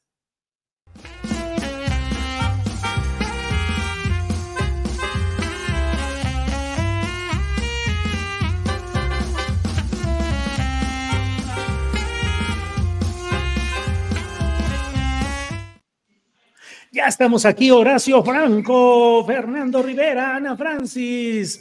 Mira, Horacio Franco, ¿cómo estás, Horacio? Buenas tardes. Pues sí, sigo así también. Yo no voy a cambiar de cuadro hasta que, hasta que algo cambie. Todo lo que pasó la semana pasada, el mundo era otro. Con sin estos, esta, esta guerra es, tan terrible que, que, liberan allí en Medio Oriente y luego, bueno, luego ya nos volvimos todos progres buena ondita. Y entonces, bueno, ya ya, ya, ya somos, ya, estamos transformados. estamos, estamos muy mal porque no estamos hablando como progres buena ondita. O sea, ¿no? Porque si eres progres buena ondita, o sea, un poco más lento porque de alguna manera la cannabis forma parte de tu vida. Es que en realidad ya, ya es la mesa buena ondita, es la mesa buena ondita. es, la una mesa buena ondita, güey. O sea, sí, pues claro, güey. O sea, así debe ser. Oye, ¿qué es eso de ser progre buena, buena ondita? Lexicólogo y académico de la Real Academia de la Lengua Chilanga. Mira, ya hasta se fue. se fue. No huyas, cobarde, no huyas. Huyó. Académico Rivera, ¿qué es ser progre buena ondita? Bueno, Julio, no me obligues a, ponerte como caso de estudio. No, no, no, no, me hagas responder de esta manera. o sea, descríbeme, está bien, está bien, güey. O sea, acepto, dilo. No, no, brother, no, no te, no te podría hacer eso. ¿Sabes qué onda, Julio? Delante de tu banda, güey, o sea, eso no se ¿Qué, Ana? O sea, no, mira, no sé qué, a qué se refiere el presidente cuando habla de progre buena ondita, pero sin duda entra pues en esta serie de adjetivos como ternuritas o gelatinosos o etcétera, con los que eh, describe a sus adversarios o a quienes no piensan como él o no coinciden como él.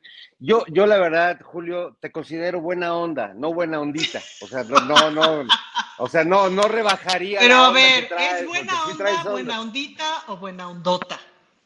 No, no, buena onda, buena onda, como, como se decía en mis tiempos, ¿no? De que no, pues, es, buena onda ese, ese chavo, ¿no? Entonces, este, yo, yo sí diría que eres buena onda y que cuestionar es, es, buena onda y está bien. Y que yo creo que tú ya, como muchos periodistas, pues, eh, eh, y, cualquiera, porque a mí también me tocó en la radio, pues en algún momento cuestionar a, Andrés Manuel antes de que fuera presidente, y pues bueno, este, se enoja y te responde, y primero te etiqueta, ¿no? Le gusta, pues que si no estás de acuerdo, pues ya eres un fifí o conservador o, o progre buena ondita o gelatinoso, y está bien, ¿sabes? A mí no, a mí lo que me gusta es que se pueda confrontar la opinión del uno con el otro. Sí me parece excesivo, evidentemente, que el presidente te diga así o te compare con otros periodistas que pues no, no son lo mismo, pero también además el, respeto que te tengo como periodista, Julio, eh, más allá del cariño buena ondita que te tengo, este, el, el, respeto periodístico, pasa por no estar a veces de acuerdo contigo, pues, ¿no? O sea, yo creo que cotidianamente, e incluso en esta mesa, pues hay puntos donde no estoy de acuerdo con, mi querido Julio, con Ana Francis o con, o con Horacio, y está bien, porque pues se trata de confrontar y nadie está vendiendo aquí la verdad absoluta, ni creo que el presidente tampoco la tenga, pues. Entonces en este sentido, yo creo que el cuestionamiento que tú le haces, pues es muy válido además en la línea de pensamiento que tú has venido eh, poniendo sobre la mesa desde hace mucho tiempo y tu idea de cómo eh, el poder militar ha venido creciendo y cómo el presidente le ha venido dando. Hemos discutido aquí ese punto y muchos, bueno, yo por lo menos te he dicho que no lo comparto del todo porque sí creo que el ejército ha tenido un papel mucho más eh, grande que el que tenía antes, pero asumiendo labores que no hacía habitualmente el ejército. Se ha convertido en la mano de obra de grandes proyectos y yo no veo eso como parte de una militarización, pero por otro lado hay una deuda enorme del ejército con la sociedad civil que lo acabamos de escuchar hace unos minutos en tu programa y yo creo que ahí creo que el, eje del debate y quizás el eje del enojo del presidente con, con tu cuestionamiento es que en realidad el presidente está preparando al ejército para quien se va a quedar con la presidencia, para la próxima presidenta de la República. ¿Qué ejército le va a dejar? Porque hemos visto que, pues no solo hay tres poderes, ¿no? No es el legislativo, este, el judicial y el ejecutivo. El ejército, aunque es parte del ejecutivo, en teoría es otro poder que hemos visto ya en muchos ejemplos que pues también se, se medio se manda solo y que la voz del comandante general pues llega hasta cierto punto y hay otras zonas que siguen oscuras y eso pues eso va mucho más allá si le da un diploma o no a, Cienfuegos. Creo que ese es un, problema además que se va a heredar al próximo gobierno y que se tendrá que seguir exigiendo y que la, la, presidenta que venga tendrá que seguir lidiando con el esclarecimiento desde la guerra sucia hasta darle continuidad a, la apertura del ejército en, estos temas de, eh, Ayotzinapa y, otras muchas deudas que siguen sucediendo en este gobierno, porque aunque haya una buena voluntad por parte del comandante supremo de las Fuerzas Armadas, pues hay también un montón de reportes, pues hay una inercia y hay, y hay eh, poderes que caminan solos y es una fuerza armada y eso es un universo la gente que compone el ejército. Hay que ver que aunque han bajado las denuncias en temas de derechos humanos, pues sigue habiendo un montón de denuncias de derechos humanos en este gobierno, aunque no tengamos a un tipo con voluntad genocida como Felipe Calderón. Entonces creo, mis queridos amigos, que es un tema que deberíamos evaluar en las diferentes dimensiones que tiene. Julio, Francis, dime la verdad. ¿Batalló mucho Fernando para hacer toda esa eh, elaboración o cómo lo oh, ¿Eh? o me vi muy buena ondita. Te viste muy buena ondita. Yo sí quisiera tocar, este, acotar, Julio, es que él te dijo, yo te tengo un cariño buena ondita, o algo así. Sí, sí. Y eso sí duele, Julio. Ah. el cariño buena. Eso sí, buena ondita, porque es como pinchito, eso sí calienta, Julio. No quiero meter cizaña, no te vayas, Fernando, no seas cobarde. Ahora va a poner a, opinar a Perucho. Perucho. ¿qué opinas tú no de seas cobarde, defiende tu amor por Julio, Fernando, defiéndelo. ahora Perucho es perro buena ondita, según, según veo. Es buena, es buena ondititita. y hay buena ondititita también. Ana Francis, ¿qué es este rollo de la, del progre buena ondita? Por favor. Fíjate que cada vez, cada vez tengo más, más afinada esta delicada reflexión que voy a expresar, que tiene que ver con mm, la distancia que tiene el presidente con lo urbano, con, con la clase media urbana, que pues básicamente nosotros cuatro formamos parte como de eso, como de ese universo que, pues que crecimos en lo urbano, no sé si a ustedes les pasa, pero a mí digamos, mi relación con la tierra, pues es con la de mis macetas, pues me cuesta mucho trabajo entender eh, con el cuerpo como sí hacen quienes tienen otras raíces y otro origen. Cada vez que platico con las defensoras de la tierra, pues me fascino justo por su relación con la tierra y, me, y, que, y que tiene mucho que ver con mi relación con el cuerpo, por ejemplo. De esa forma entiendo como la relación con la tierra con otras personas. Y me parece que al presidente le ha costado mucho trabajo en su ser entender muchas de las lógicas urbanas, muchas de las lógicas eh, urbanas de las principales ciudades del país, en donde pues sabemos otra, habemos otro enjambre, habemos, sí, otro enjambre de personas eh, con, con, con, otras costumbres culturales, etcétera, entre las que nos encontramos las progres buena ondita, me explico, eh, y ahí me parece que el presidente se pelea mucho con eso. Lo hemos visto desde el principio del sexenio.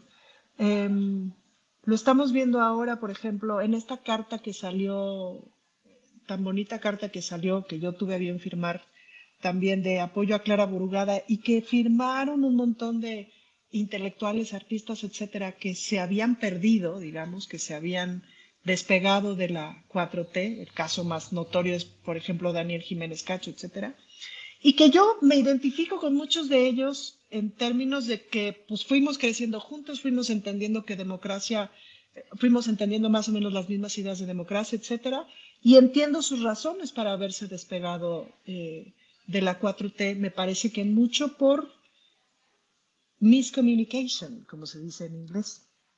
Em, y creo que hay una parte que el presidente ya no comprendió de eso, pues, ¿no?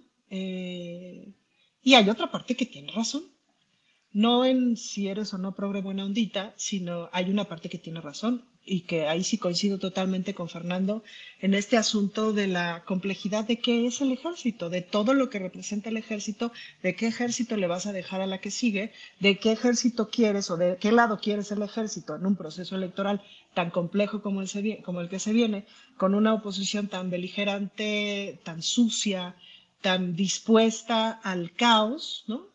Em, ¿Qué haces con eso, pues, no? Entonces ahí es cuando, ¿cómo le vas? Y entonces, claro, de pronto tengo la sensación de que eh, Nora y Nora y Ceci hacían un sketch buenísimo en donde estaba el presidente cargando, el presidente AMLO cargando unas cajas de documentos que se las pasaba Marcelo Ebrard, eran como los documentos de la historia, no sé qué, todo el sketch era, iban para allá, para acá, para allá, para acá, y se iban pasando las cajas. Era un típico sketch de esos de, ahora qué hacemos con las cajas. Y a veces tengo la sensación de que justo el presidente está en estos malabares con algo tan complejo como el ejército Y salen comentarios nuestros, me incluyo, así de puta madre, ¿por qué un reconocimiento a este señor, Cienfuegos, no sé qué?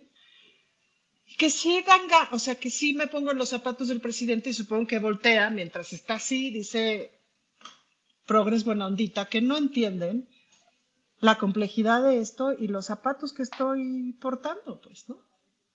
Entonces, entre me parece como ciertas distancias culturales que siempre he sentido que tiene el presidente para con eso, con la clase media, con la clase media urbana, etcétera, con esta clase media crítica, urbana, académica, como sea que le llamemos, ¿no? Eh, y por otro lado, pues no está sencillo. ¿Sabes por qué no está sencillo? Porque está complicado. Esa es una buena Oye, oye, Julio, nada más, perdón, yo, yo lo que sí debo reconocerte es que por menos de eso, Loret o Raimundo Marín ah, ya estarían en, el Tribunal de la Haya denunciando el acoso y la, y la censura presidencial. Sí, y, denunciando que había ordenado que me corrieran a mí mismo de mi noticiero. ¿Qué te parece mi programa? Exacto. ¿Te, llamó? ¿Te llamó? Sí, habló conmigo para ordenar que yo mismo me corriera de este programa. Horacio Franco, ¿qué nos dices? Hay tantas cosas que puedo decir, pero todo, todo. Mira, primero mi solidaridad. If you're looking for plump lips that last, you need to know about Juvederm lip fillers. With Juvederm Volbella XC and Juvederm Ultra XC, your lip look, whether it's subtle or bold, can last up to one full year with optimal treatment and no additional maintenance. Find a licensed specialist and see if it's right for you at Juvederm.com today. That's J U V E D E R M.com. Add fullness to lips in adults over 21 with Juvederm Volbella XC or Juvederm Ultra XC. Do not use if you have severe allergies or a history of severe allergic reactions, or if you're allergic to lidocaine or the proteins used in Juvederm. Tell your doctor if you have a history of scarring or taking medicines that decrease the body's immune response or that can prolong bleeding. Common side effects include injection site redness, swelling, pain, tenderness, firmness, lumps, bumps, bruising, discoloration, or itching. As with all fillers, there's a rare risk of unintentional injection into a blood vessel, which can cause vision abnormalities, blindness, stroke, temporary scabs, or scarring. For full important safety information, visit juvederm.com. Wow! Nice! Yeah! What you're hearing are the sounds of people everywhere putting on Bombas socks, underwear, and t shirts made from absurdly soft materials that feel like plush clouds. Yeah, that plush. And the best part? For every item you purchase, Bombas donates another to someone facing homelessness. Bombas. Big comfort for everyone. Go to bombas.com slash ACAST and use code ACAST for 20% off your first purchase. That's bombas.com slash ACAST. Code ACAST. Contigo. Y también mi, mi este, en, eh, puedo entender que en un momento así, la cuestión, el cuestionamiento que le hizo Arturo ayer, Arturo de pie de página, que fue por todo lo que salió todo esto en la mañanera, lo haya incomodado, lo haya exasperado, porque se confronta mucho el presidente con, con este empoderamiento al ejército que en cierto sentido pues no ha ocasionado, o sea, seamos muy honestos, ¿eh? No ha ocasionado una militarización de los centros urbanos ni de la, o sea, sí, sí hay, un empoderamiento del ejército en cuestión de obra pública, en cuestión de misiones, en cuestión de bla, bla, bla, pero para la cuestión de la, la seguridad también está la Guardia Nacional y nadie la menciona. Eh, el ejército es una entidad total y absolutamente que es reflejo de la sociedad mexicana. Los altos mandos, los altos mandos hacen lo que quieren, igual que los altos mandos de Hamas, igual que Netanyahu, ¿verdad? Hacen lo que se les da la gana y tienen que obedecer las tropas, ¿no? las tropas y los gabinetes de todo el mundo tienen que obedecer al tirano o al que no sea tan tirano. En este caso, pues el Salvador no es un tirano, ya lo sabemos, no es un dictador, no. Pero el ejército tiene una organización que no va a dejar de ser en mucho tiempo. Espero que con el siguiente sexenio se empiece a depurar un poquito no va a dejar de ser una organización totalmente hermética, totalmente machista, totalmente cerrada y, totalmente opaca y oscura. ¿Por qué? Porque sabemos todos que fue el ejército en manos de comandantes supremos como Luis Echeverría, como Díaz Ordaz, como todos estos presidentes anteriores que tuvimos, fue un ejército represor, un ejército torturador, pero no todo tampoco, o sea, no hay que generalizar, es como decir, todos los curas son pederastas, no señores, no todos los curas son pederastas, no todas las monjas son, son, son de una manera, no todos los gays somos de una manera, no todos los no, no, no, no, a ver, hay que diferenciar también. El problema con esto es que las altas jerarquías del ejército han, han hecho cosas, han, han sido responsables de atrocidades que no nos gustan y que finalmente no es que los soldados que ejercieron esas represiones en los años 60 y 70 no hayan sido culpables de ejercerlas, pero pues era la orden superior y aquí estamos ante una presencia muy vertical y una, una eh, total y absoluta función o funcionamiento enfermizo, sí, anormal, sí, pero era lo que sea, es lo que en todos los ejércitos del mundo, no hay ni uno que no, ¿no? No sea vertical, todos son totalmente verticales, todos, todos son totalmente unidireccionales. Así son los ejércitos. Para mí el ideal sería que no tuviéramos ejército como Costa Rica, ¿verdad? Pero claro, obviamente eh, eso, eso no va a poder ser, ¿no? Pero finalmente lo que pasa aquí es que hoy por hoy con un comandante supremo de las Fuerzas Armadas que tiene, dijéramos, estas atribuciones de poder mandar matar o de poder reprimir, no lo hace. Pero, se, pero, pero era tan fuerte la presencia la esencia y la, la dominación de las, los jerarcas altos del ejército de los secretarios, como Cervantes, como Cienfuegos, como todos los anteriores, que finalmente pues todos los presidentes los tenían así como que unos los mandaban, les mandaban reprimir, pero este que no manda reprimir tiene que mantener una horizontalidad más o menos como pueda. ¿Por qué? Porque si no, pues se le pueden revelar. Ya han dicho mucho que no es posible que se le revelen, pero uno nunca sabe para quién trabaja, sobre todo en, manos de gente que tiene el poder que tiene Cienfuegos o el poder que tiene, eh, que tuvo Cervantes, etcétera, etcétera. Ahora, hay que ver el programa que, que, que sacó Rompevito hoy, la entrevista con este Federico Anaya, respondiéndole a Gutiérrez Priego, no al hijo de Gutiérrez Rebollo, Gutiérrez Priego, que todo lo que dijo en Internet, vean lo que dijo en Internet Gutiérrez Priego, que, que dijo que no era cierto, que no estaba. Bueno, ahí esto, ellos, ellos dos abogados que saben, uno sabe mucho del, del ejército, pero sabe mucho de la cuestión legal constitucionalista en México, que se confronten. El problema es hablar mal uno de otro de la izquierda cuando somos de izquierda, tanto Federico Anaya como Gutiérrez Priego, pero hay que aclararle al público quién tiene razón, qué atribuciones fueron las que se tomó, las que dijo el presidente, qué sí, qué no, ¿Por qué no era una entrega de una de un, eh, condecoración de máxima envergadura? Porque no lo era, era un pinche diploma ahí, nada más de que fue director y se le reconoce y ya. ¿Lo debió haber hecho o no? ¿Tenía el presidente las atribuciones constitucionales para hacerlo? ¿Tenía la obligatoriedad de hacerlo? Yo no sé porque no conozco las leyes. Federico Anaya dice que no, el Gutiérrez Pliego dice que sí. Bueno, yo le, ahorita los, los combiné, bueno, los combino aquí en público, a que tengan un debate legislativo, pues, de, de, leyes, para que, para que entendamos nosotros. Y finalmente, pues ahora sí que la, la cuestión de progre buena pues es un término que, del cual el presidente, para mí, muy acertadamente en algunos, muy malamente en otros, como la tuya, porque tú no eres ni progre ni eres bueno, tú eres un periodista muy serio, que no, no, no, tiene ningún interés económico con ninguna de las transnacionales o de las, de las figuras como Madrazo que patrocinan a latinos o que patrocinan a otras emisoras, ¿no? Entonces, bueno, ahí está nada más mi solidaridad contigo, mi inconformidad con esa, con esa secrecía, con ese machismo, con ese con ese, esa sin razón de un ejército que ya está dentro de sus leyes y dentro de sus reglas, yo lo podría decir como ciudadano, está anquilosado que, eh, y que ha sido manejado por gente muy mezquina y que tiene que educarse a sí mismo y a la gente que está trabajando ahí para que sea un ejército verdaderamente mucho más humanista, mucho más progresista, progre buena ondita. Un, un ejército progre buena ondita. Bien, Horacio Franco. Bueno, antes de que hable Presidencia de la República, me hable a mí para correrme yo mismo de este programa, déjenme nada más hacer algún tipo de observaciones. Yo he escrito que me parece que es absolutamente infundada la pretensión de que el presidente de la República estaba obligado a asistir a ese acto y a entregar un reconocimiento. El único electo por el pueblo es el presidente de la República, que tiene subordinados a secretarios de Estado que él puede remover y nombrar libremente. No puede haber ninguna ley, reglamento ni disposición que obligue al presidente de la República a asistir a un acto que le haya organizado un subordinado.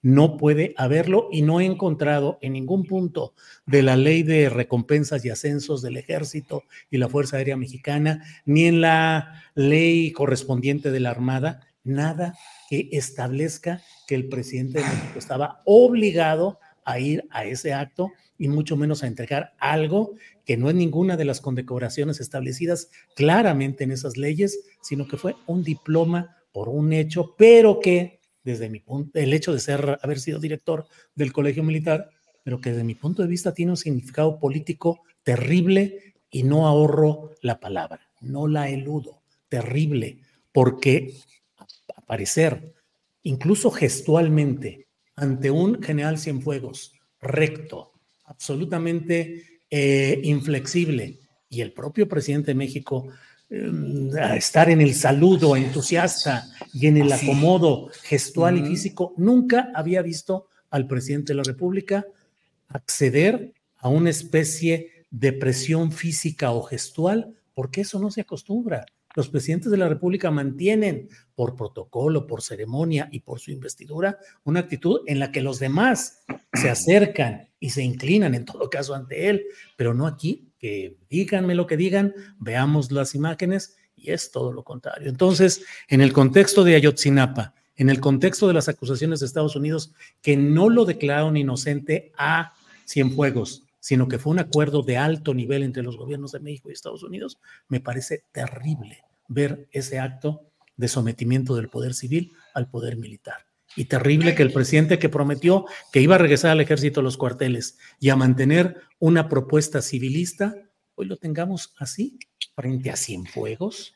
Bueno.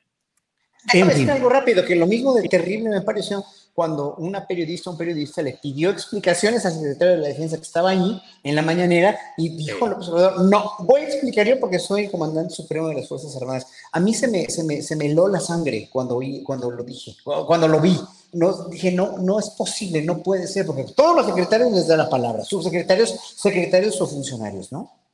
Sí, así es. Fernando Rivera Calderón, ¿qué te parece si pasamos a un tema menos complicado que es el de menos espinoso, menos espinoso, menos espinoso. Denso, a la, denso, a la orden, mi general. ¿Qué es el libro de Jesús Esquivel? A sus órdenes, mi general. a sus órdenes, jefe. Así es. Oye, Fernando. No, bueno, ya, ya ahora ya de progre buena ondita, ya mira nomás, ya a sus órdenes, mi ¿En qué, momento, Julio? Mira, mientras seamos progres buena ondita y no chavorrucos mala onda, sí, exacto. Porque chaburrucos sí somos, la verdad, amigos. Sí, sí, sí. Fernando Rivera Calderón, entonces, ¿de qué quieres hablar? Pon el tema, puede ser el que tú desees y vamos caminando para que no me echen aquí bronca de no, por favor, usted es el maestro de ceremonias, es, es el tío de los 15 años que toma la palabra, yo no puedo, este, o sea, el que el presidente se lleve así contigo, no, no, yo te respeto, Julio. Yo te Oye, respeto. Julio, pero yo puedo hacerte una pregunta, Julio. ¿Qué se siente? No, ya en serio, ¿nunca habías tenido una relación así con un presidente? No, no, no, nunca había tenido una relación así con un presidente. Peña Nieto ni te leía, Julio. no, no, sí, ni Fox menos. Peña Nieto no, no, leían. A nadie, pues no, no leía. No, realmente nada. Digo, créeme que me preocupa que el presidente celebre a Javier a la Torre, que le diga a mi amigo, que celebre ese tipo de periodismo, que haya mandado de cónsul a Isabel Arvide, que es el tipo de periodismo totalmente distinto a lo que yo puedo pensar que es el buen periodismo. Y puedo recordar ejemplos de cómo ha celebrado y ha tolerado ejercicios nefastos de periodismo y que enderece sus baterías contra quienes hemos. Él dijo, nunca ha estado con nosotros. Y yo lo digo, en 2006 yo fui una voz insistente en la televisión, en Televisa, en la plaza pública, en los espacios que tenía, en los espacios nacientes de YouTube de denuncia del fraude electoral. Y en 2012, lo he dicho, Andrés Manuel López Obrador me invitó a ser candidato a diputado federal por el Partido del Trabajo.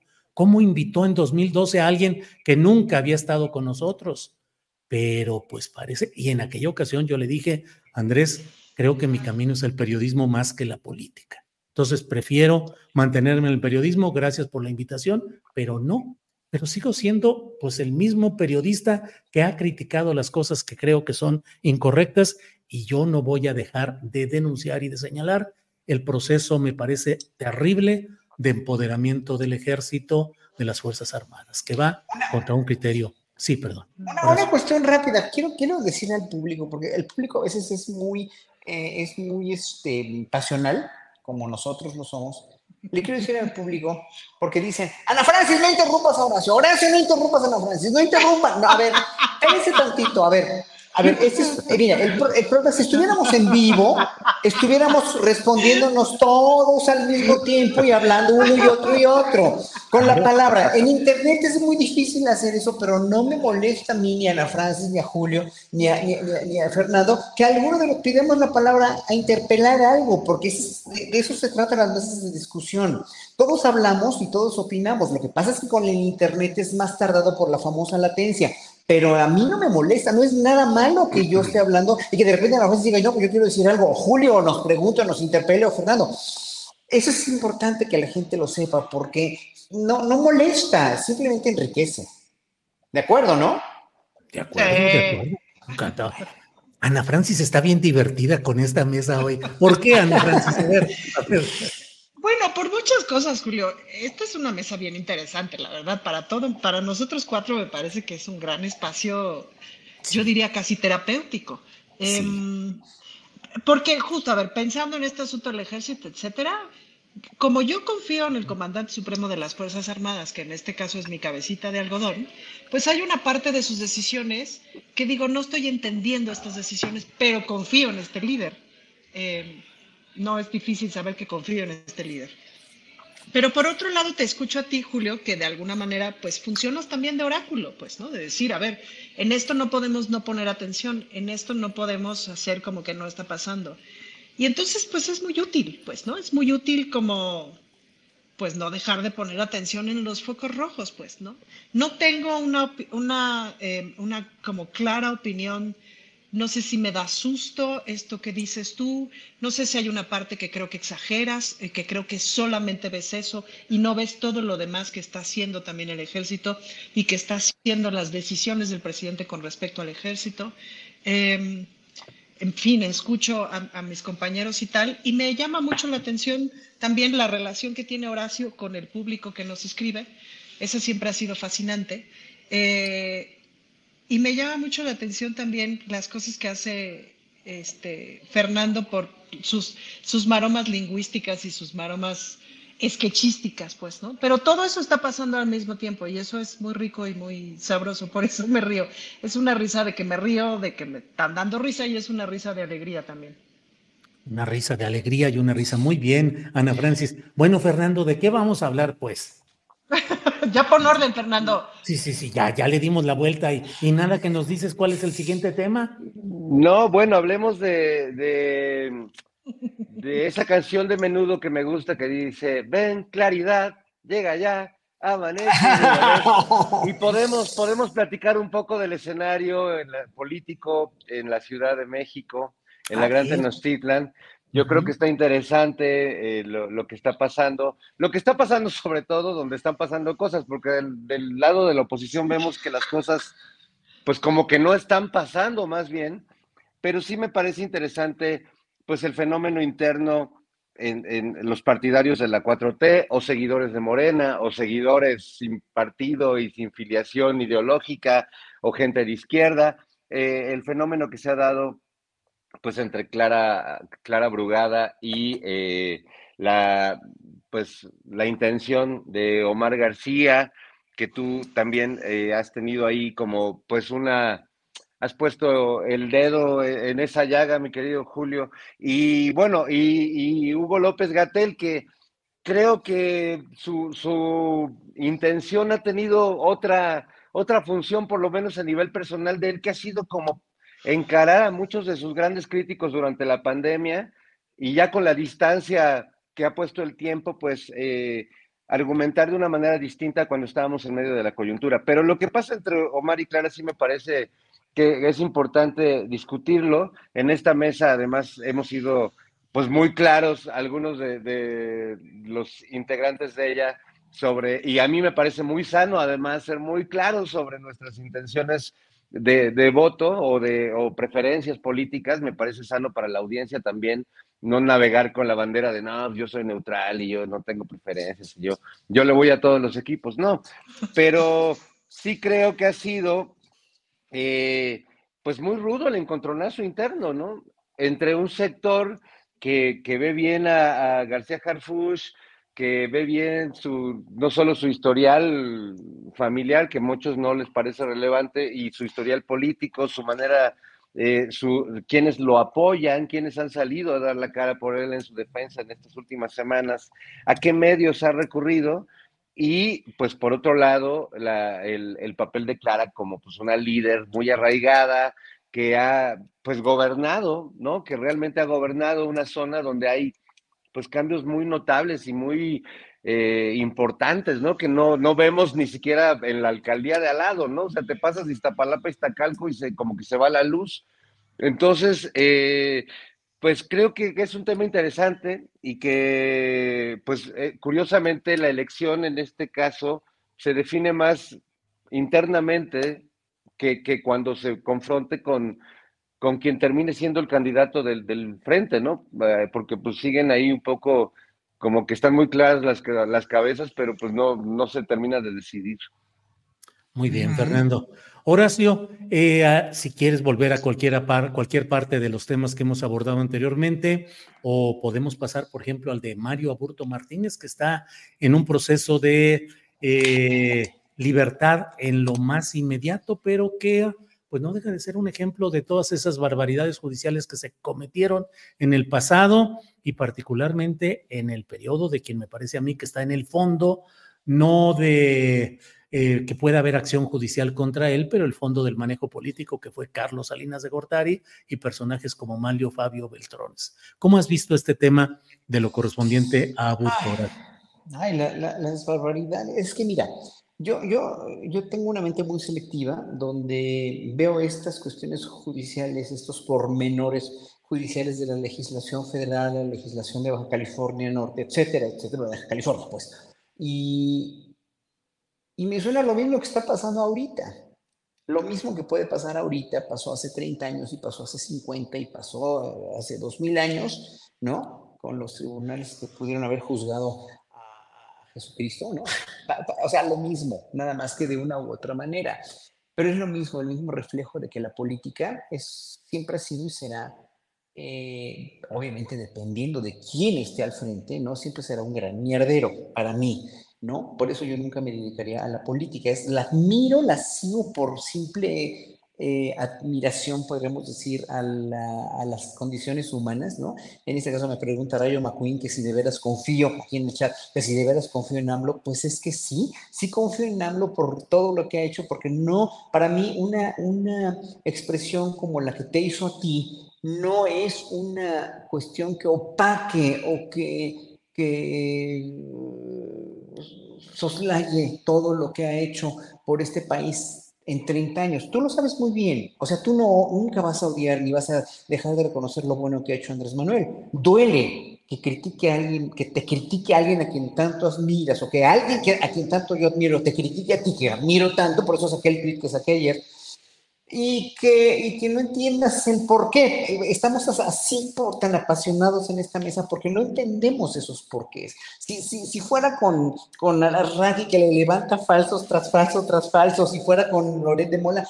dirías, bueno, pues tiene razón el señor en defenderse en la mañanera, pero cuando pasó lo de, lo de San Luis Potosí contigo también, ya después reconoció que pues obviamente no, no, no fuiste a mentir, sino fuiste a salvar, ¿no? Entonces, en un momento dado, esas cosas para mí no opacan la admiración que puedo tener algún político. Pero con lo de Mario Aburto, vemos que es lo mismo, vemos que es exactamente el mismo procedimiento con los políticos malévolos que antecedieron a, en el poder a Andrés Manuel López Obrador, hicieron un, de, de, veras, un desastre y fue un crimen de Estado y se encubrió. El mismo crimen de Estado también que fue el asesinato a Kennedy, o el mismo crimen de Estado que es lo que está haciendo el gobierno de Israel y el mismo crimen de Estado que está haciendo la, la, la, la parte de la liberación de Palestina, que es jamás con todos los civiles, etcétera, etcétera. O sea, todos son crímenes de Estado. ¿Y hasta cuándo? Mi pregunta es, ¿hasta cuándo en relación a lo de aborto, en relación a cualquier otro caso.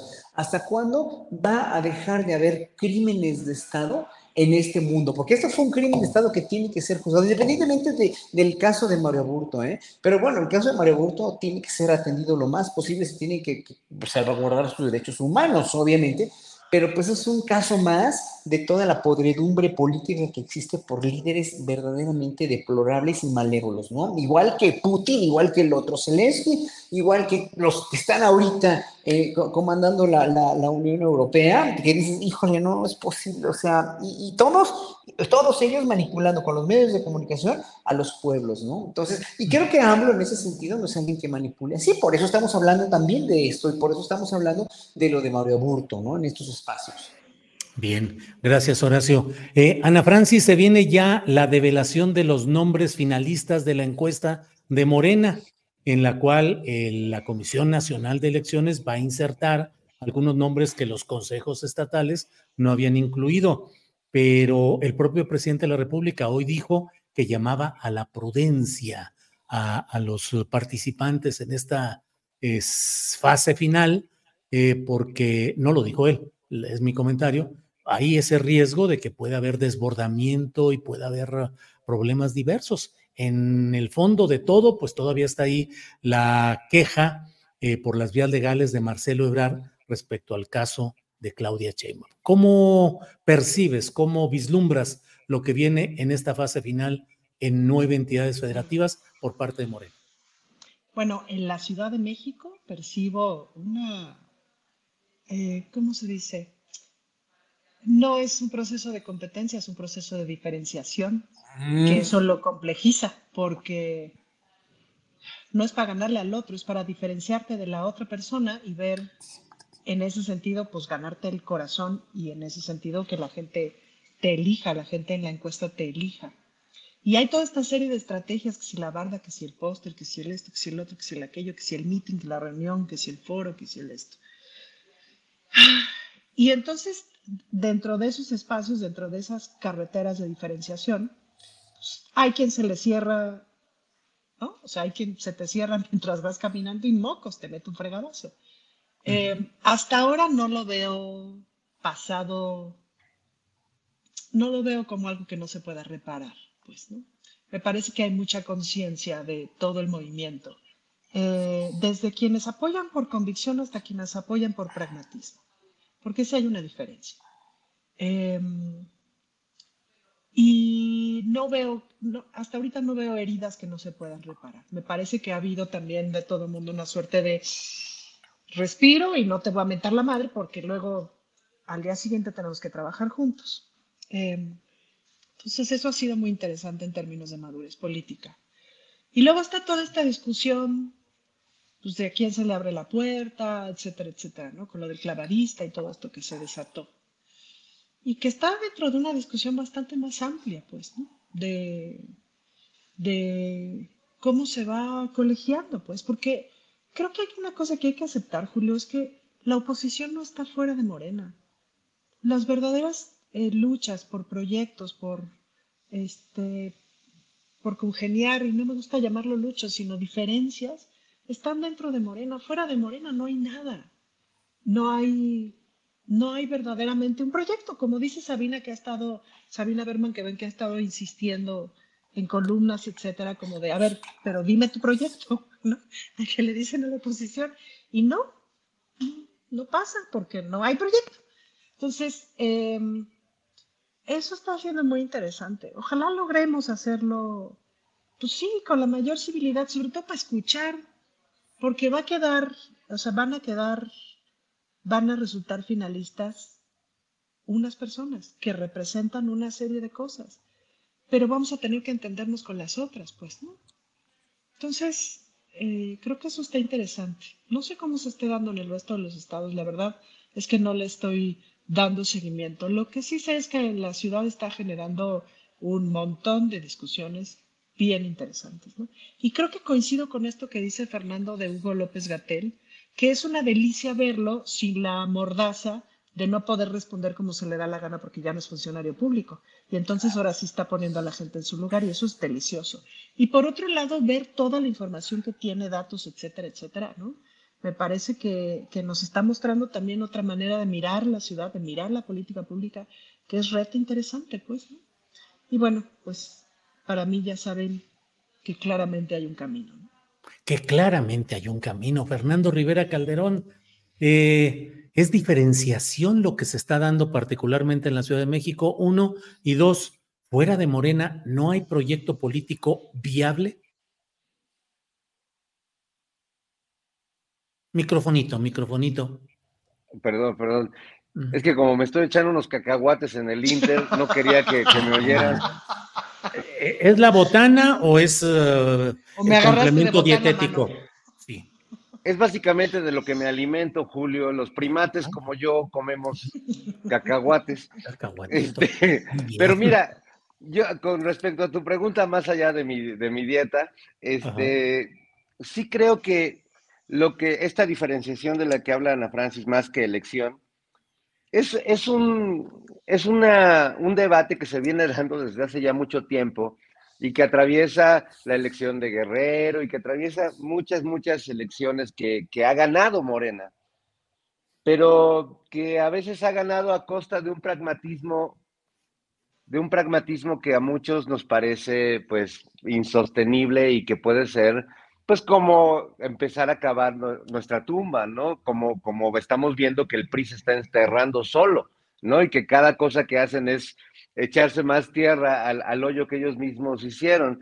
Y pues sabiendo toda esa historia y, y, sabiendo que todos los que somos parte dentro de Morena o fuera de Morena de un gran movimiento que hizo que pasara lo que está pasando hoy en día, pues creo que sí tenemos que, que ser cautelosos con ese pragmatismo ganador, gana, gana, porque el debate que justo se está dando en la Ciudad de México es que ganar eh, a través de García Harfush es eh, que, bueno, pues quizás como policía, pues ha tenido un desempeño que, que cumplió medianamente con las expectativas de un universo como es la Ciudad de México, pero pues que muchos no lo vemos como un gobernante de esta ciudad y que además tampoco lo vemos como parte del movimiento de algún modo, ¿no? parece un funcionario policíaco eh, que, le ha sido muy, muy servicial al gobierno de Claudia Simón, pero que no, o sea, yo no lo veo como un gobernante, como si veo a Clara Brugada o como veo incluso al mismo doctor Gatel desde otro ángulo.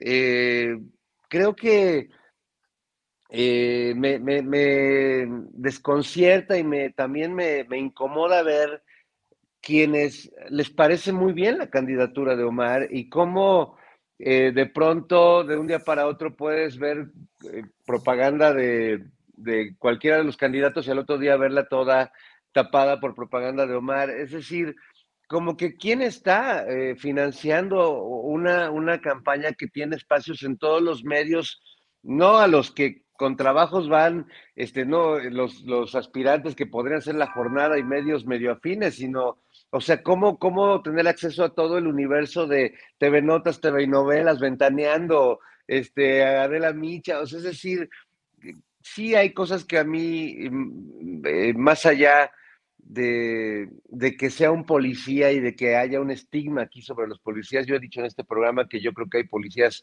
bastante buenos y chidos que se la rifan todos los días y policías muy malos, pero sí creo que el perfil para la ciudad no lo veo de ninguna manera de ese lado. y, creo que pues es importante decirlo porque además pues estamos ya a unos días de esa elección interna eh, y, y, creo que pues hay muchos, muchos cantos de sirena alrededor. Muy bien, gracias Fernando. Horacio Franco, diferenciación no apabullamiento, no eh, choque de exterminio. ¿Eso se está dando? ¿Lo estás viendo en Morena? ¿Cómo ves la situación en la Ciudad de México? Y si estás viendo algunos aspectos relevantes en otras entidades federativas. Horacio. bueno, mira, si hubiera habido diferenciación entre Marcelo Ebrard y Claudio Sheinbaum, Marcelo no estaría donde está ahorita. Si hubiera habido, o sea, no es diferenciación, yo creo que aquí eh, debería ser, debería haber una diferenciación, claro, sería el mundo ideal, sería la, totalmente desprovernos de ese pragmatismo y decir, bueno, uno tiene unas cualidades, ¿cuáles son? ¿No? Arthur tiene estas cualidades, ¿cuáles son las cualidades que tiene eh, Clara Brugada y cuáles son las cualidades que tiene o que ha tenido también el doctor Gatel. Entonces, a hacer un ejercicio de anotar en una hojita en tres columnas ventajas y desventajas que ha hecho Harfuch por qué hizo Harfuch por la ciudad, lo hizo él o no lo hizo él, qué hizo Clara Rugada por la ciudad, lo hizo ella o no lo hizo ella en sus gestiones, lo mismo López Gatel, pero con datos ciertos, no con, no con cuestiones inventadas, dijéramos. Cuando uno como ciudadano tiene esa lista de las, esas tres columnas de qué, me, qué conviene y qué no y por qué razón, entonces uno ya puede dirimir y ya puede haber una diferenciación pero la mayoría de la gente no, eh, bueno, y sigo insistiendo mucho que los mexicanos somos gente muy nobles y muy trabajadora, sí, pero muy impulsiva, y nos vamos a la primera con la pasión, y eso está bien para muchas cosas que requieren un, un reaccionamiento muy rápido, ¿no? O una cuestión de, de, emergencia, por eso en las emergencias somos tan solidarios y tan rápidos y tan maravillosos, pero ya cuando se requiere de una reflexión, ya cuando se requiere de una introspección verdadera, y no me van a negar que no, porque es cierto, somos bien impulsivos y somos a lo que más rápido nos convenga. O sea, yo no, el, día que me digan, sí, Harsuch es guapo, pero tuvo esto y esto y esto y esto, sí, pero, pero, pero, pero primero, antes que sea guapo, primero, ¿qué hizo, qué no hizo, qué puede hacer, qué no puede hacer, cómo fue, tal, tal, tal, tal. Lo mismo con Clara, o sea, no por, por, por ser guapo, simpático y ser un hombre agradable, vas a votar por él o vas a ponderarlo como jefe de gobierno cuando no tiene estas circunstancias que sí tiene Brugada o que sí tiene Gatel o que, o que tenga él también, pero pónganlas por favor en una lista, porque si no pone, si no estamos aquí atentos a eso, si nada más nos vamos o por la apariencia física o porque hable muy bonito o porque sea guapo o lo que sea o guapa o lo que sea, pues no vamos a llegar a ningún lado, vamos a tener el mismo gobierno pusilánime cutre y horrendo que tuvimos con Peña Nieto, pues, ¿no? Entonces, hay que, hay que demostrar que tenemos un poquito más de madurez como seres humanos los mexicanos y de esa madurez política que tanto presumimos de que la 4T ha hecho, sí, en muchos sentidos más información, más libertad de expresión, sí, pero pues cuando oigo mucha, que mucha gente va a votar por Garfield porque es guapo, dices, o sea, no, por favor, no, o sea, que no se dieron cuenta del desastre mayor que tuvimos de sexenio con Enrique Peña Nieto, aunque el presidente, otra cosa que no estoy de acuerdo, sí, el licenciado Peña Nieto, el estadista Peña Nieto, no, sabemos que no, sabemos que lo hace por que tiene esa deuda, otra cosa que no me gusta que, diga el presidente, pero no por eso voy a decir el presidente, ay, le voy a ametrallar con calumnias porque lo sigo admirando y lo seguiré admirando siempre, como todos nosotros lo admiramos, pero ahí está la lista de todas las cosas que ha hecho el presidente y de toda la lista de cosas que puede hacer uno y otro y otro candidato. No es una cuestión de diferenciación, es una cuestión de pensamiento lógico y de escribir. A ver, hagan un ejercicio, la gente, hay que proponerle a la gente, hagan un ejercicio para cuando voten, ¿qué ha hecho uno, qué ha hecho otra y qué ha hecho el otro? Nada más. Bien, pero, pero además, Horacio, guapo como sea cualquiera, lo importante es ser buena ondita. Ah, claro, eso claro, claro. Oye, Julio. sí. no, no, perdón, te corté la inspiración, Julio. No, no, no. Pero es que hay un factor que es nuevo y que creo que vale la pena considerar. Que en muchos de los acercamientos que a mí me ha tocado tener, pues con compañeras feministas y eso que habían estado lejos, eh, lejos de la 4T, y que pues, estoy tratando de tender puentes ahora para el siguiente sexenio, etcétera, para ver, revisar la agenda y entonces en ese sentido completar lo que trabajamos con el proyecto de nación, presentárselo a la doctora en su momento, etcétera, ¿no? Y una de las cosas que me dicen y que se ha repetido en otros círculos es, pero depende, es decir, si va clara, sí, pues, ¿no? O sea, como también está resultando ser, y ese factor yo no lo había visto, no sé si ustedes lo habían visto, o sea, está resultando ser también un factor como de legitimación de la propia 4T. Y en ese sentido, pues mucha de la izquierda urbana, quizás Seamos los, seremos los progres buenandita, Julio, a lo mejor. Pero ahí es donde se conecta todo, ¿ves? Con el, con el tema con el que empezamos.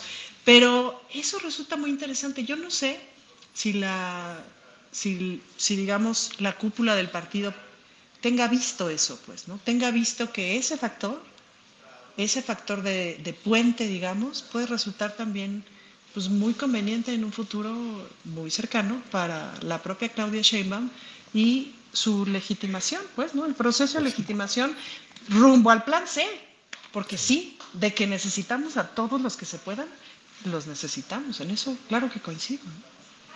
Bien, Ana Francis, pues como siempre, el tiempo se va con toda velocidad y llegamos al momento buena ondita en el que Fernando Rivera Calderón va a conectar su micrófono y nos va a dar su postrecito de esta ocasión, por favor.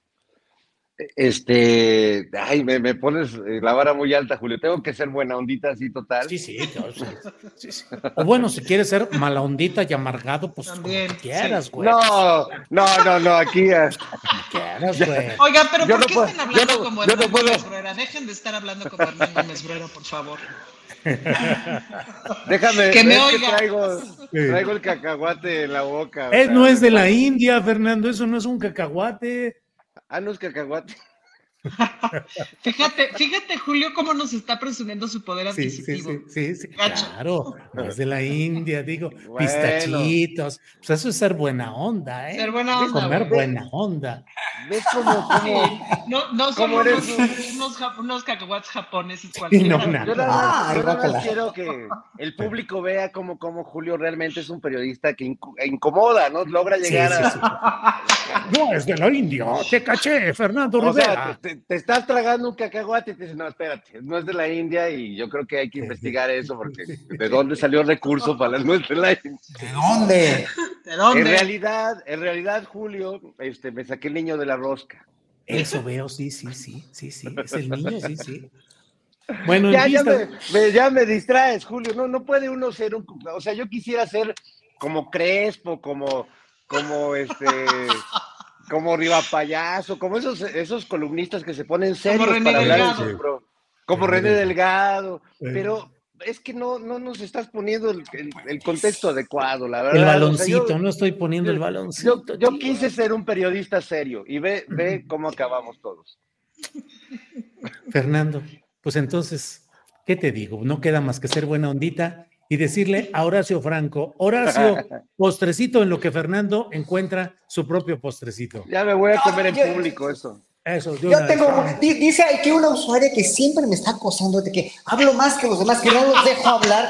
Dice, no manches, pero bueno, ahorita voy a anunciar cuatro conciertos que voy a dar. Este fin de semana voy a empezar en Tepozotlán mañana en el Museo del Virreinato a las 4 de la tarde, todos son entrada libre. Aquí está, ya, ya les di a, a, a la sí, producción todos los pósters. Luego, este, sábado, mañana, domingo en la Feria del Libro del Zócalo a las 3 de la tarde. Martes en Monterrey, Nuevo León, estreno un, una obra muy bonita, azul, de Rodrigo Cantú, un compositor regiomontano, muy bonita, y un, el concierto de La Llorona, ya con la orquesta de la Universidad de Nuevo León.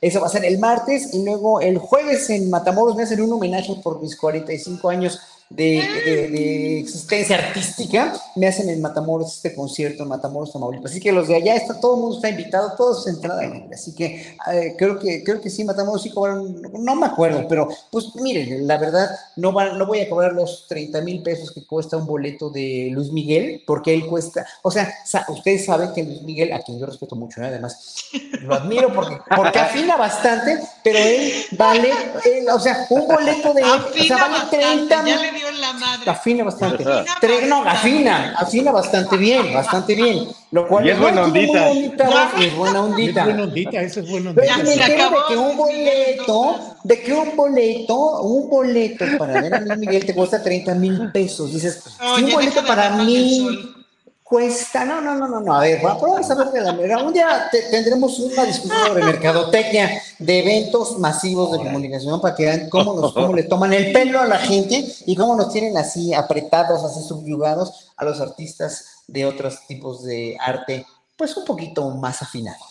Muy bien. Oye, Julio, Julio sí, adelante. Perdón, es que como me, me, distrajiste ya no pude decir lo que realmente quería decir. Bien, Entonces, perdón, bien. Ana. Es que sí, yo también quería anunciar que el, el, miércoles 18 a las 3 de la tarde voy a presentar mi poemario La música del fuego en la Phil Zócalo. Están todos invitados. El, el, miércoles 18, 3 de la tarde, ahí en el Foro Salvador Allende. Pero luego el viernes 20 a las 7.30 de la noche vamos a estar con los de Operación Mamut echando relajo. Y luego, no sé si ya me desinvitaste, Julio, pero creo que íbamos a estar este, el domingo, ¿no? el domingo 22 de octubre. Sí, cierto. Y, si estás desinvitado, Fernando, no había Ah, querido no, decir. ya pero me sí. voy. No, no, no, hombre, Espérate, Fernando, Fernando, ¿cómo ve, no crees? huyas, cobarde. Claro que ¿Es sí. el 22? ¿No es este? ¿El domingo? No, no, este no, el domingo 22 de octubre. Ahorita lo la tienen agenda. que llegar a tiempo los dos. Yo no puedo, caray, yo no puedo, estoy en Durango para otro concierto. Así es. En la Feria Internacional del Libro del Zócalo, ahí va a negar Fernando Rivera Calderón y Ana Francis, barriéndose, pero llegando a tiempo. Les no toca de dos y media a tres. Vamos a mezclar varias mesas y vamos a incorporar a algunos otros compañeros, porque haremos cuatro mesas, pues de tres participantes, o a ver, a ver cómo le hacemos ahí. Pero vamos a invitar a toda la, como la caravana Corona que había hace mucho tiempo, de los artistas espectaculares. Así estaremos. Bueno, Estaremos pues, los progres buena ondita, Julio. Seríamos los progres buena ondita. Se nos acabó el tiempo. Gracias, Canal 22. Aquí, buena onda, güey. O sea, ya terminamos. Qué buen Bueno, pedo, güey. Buen Adiós, pedo, güey. chulada. sí, sí. Ay, güey. Que estén bien. Nos vemos pronto. Gracias. Ay. Algo que ibas a decir, Ana Francis, te quedaste como. Iba a decir, ¿será lo mismo charolastras que buena ondita? Por ahí. Por ahí. Bueno, pues es el ya lo Para que lo esperaremos pienses, la próxima. Julio, sí, para que pienses en tu identidad este fin de semana. Bueno, además les voy a llevar ahí unas camisetas que van a decir progre buena ondita el, el 22 de octubre, para que el que quiera ponérsela nos la ponemos. Órale, nos vemos entonces pronto. Gracias. Hasta luego. Bien, son las 2 de la tarde con 56 minutos. 2 de la tarde ya con 57 minutos. Muchas gracias por eh, acompañarnos en esta mesa del más allá, que siempre es un banquete y un privilegio de inteligencia, de crítica, de humor, de humor inteligente. Y bueno, agradecemos mucho a quienes ahí están puestos en esta mesa. Vamos de inmediato a nuestras recomendaciones de fin de semana. Vamos adelantando y de inmediato vamos a poner eh, el segmento de María Hahnemann que nos hace recomendaciones de índole musical. Adelante con María Hahnemann. Julio, hola, viernes 13, viernes de horror según esto, pero no, acá puras recomendaciones musicales que sí sería un horror perderse, la verdad.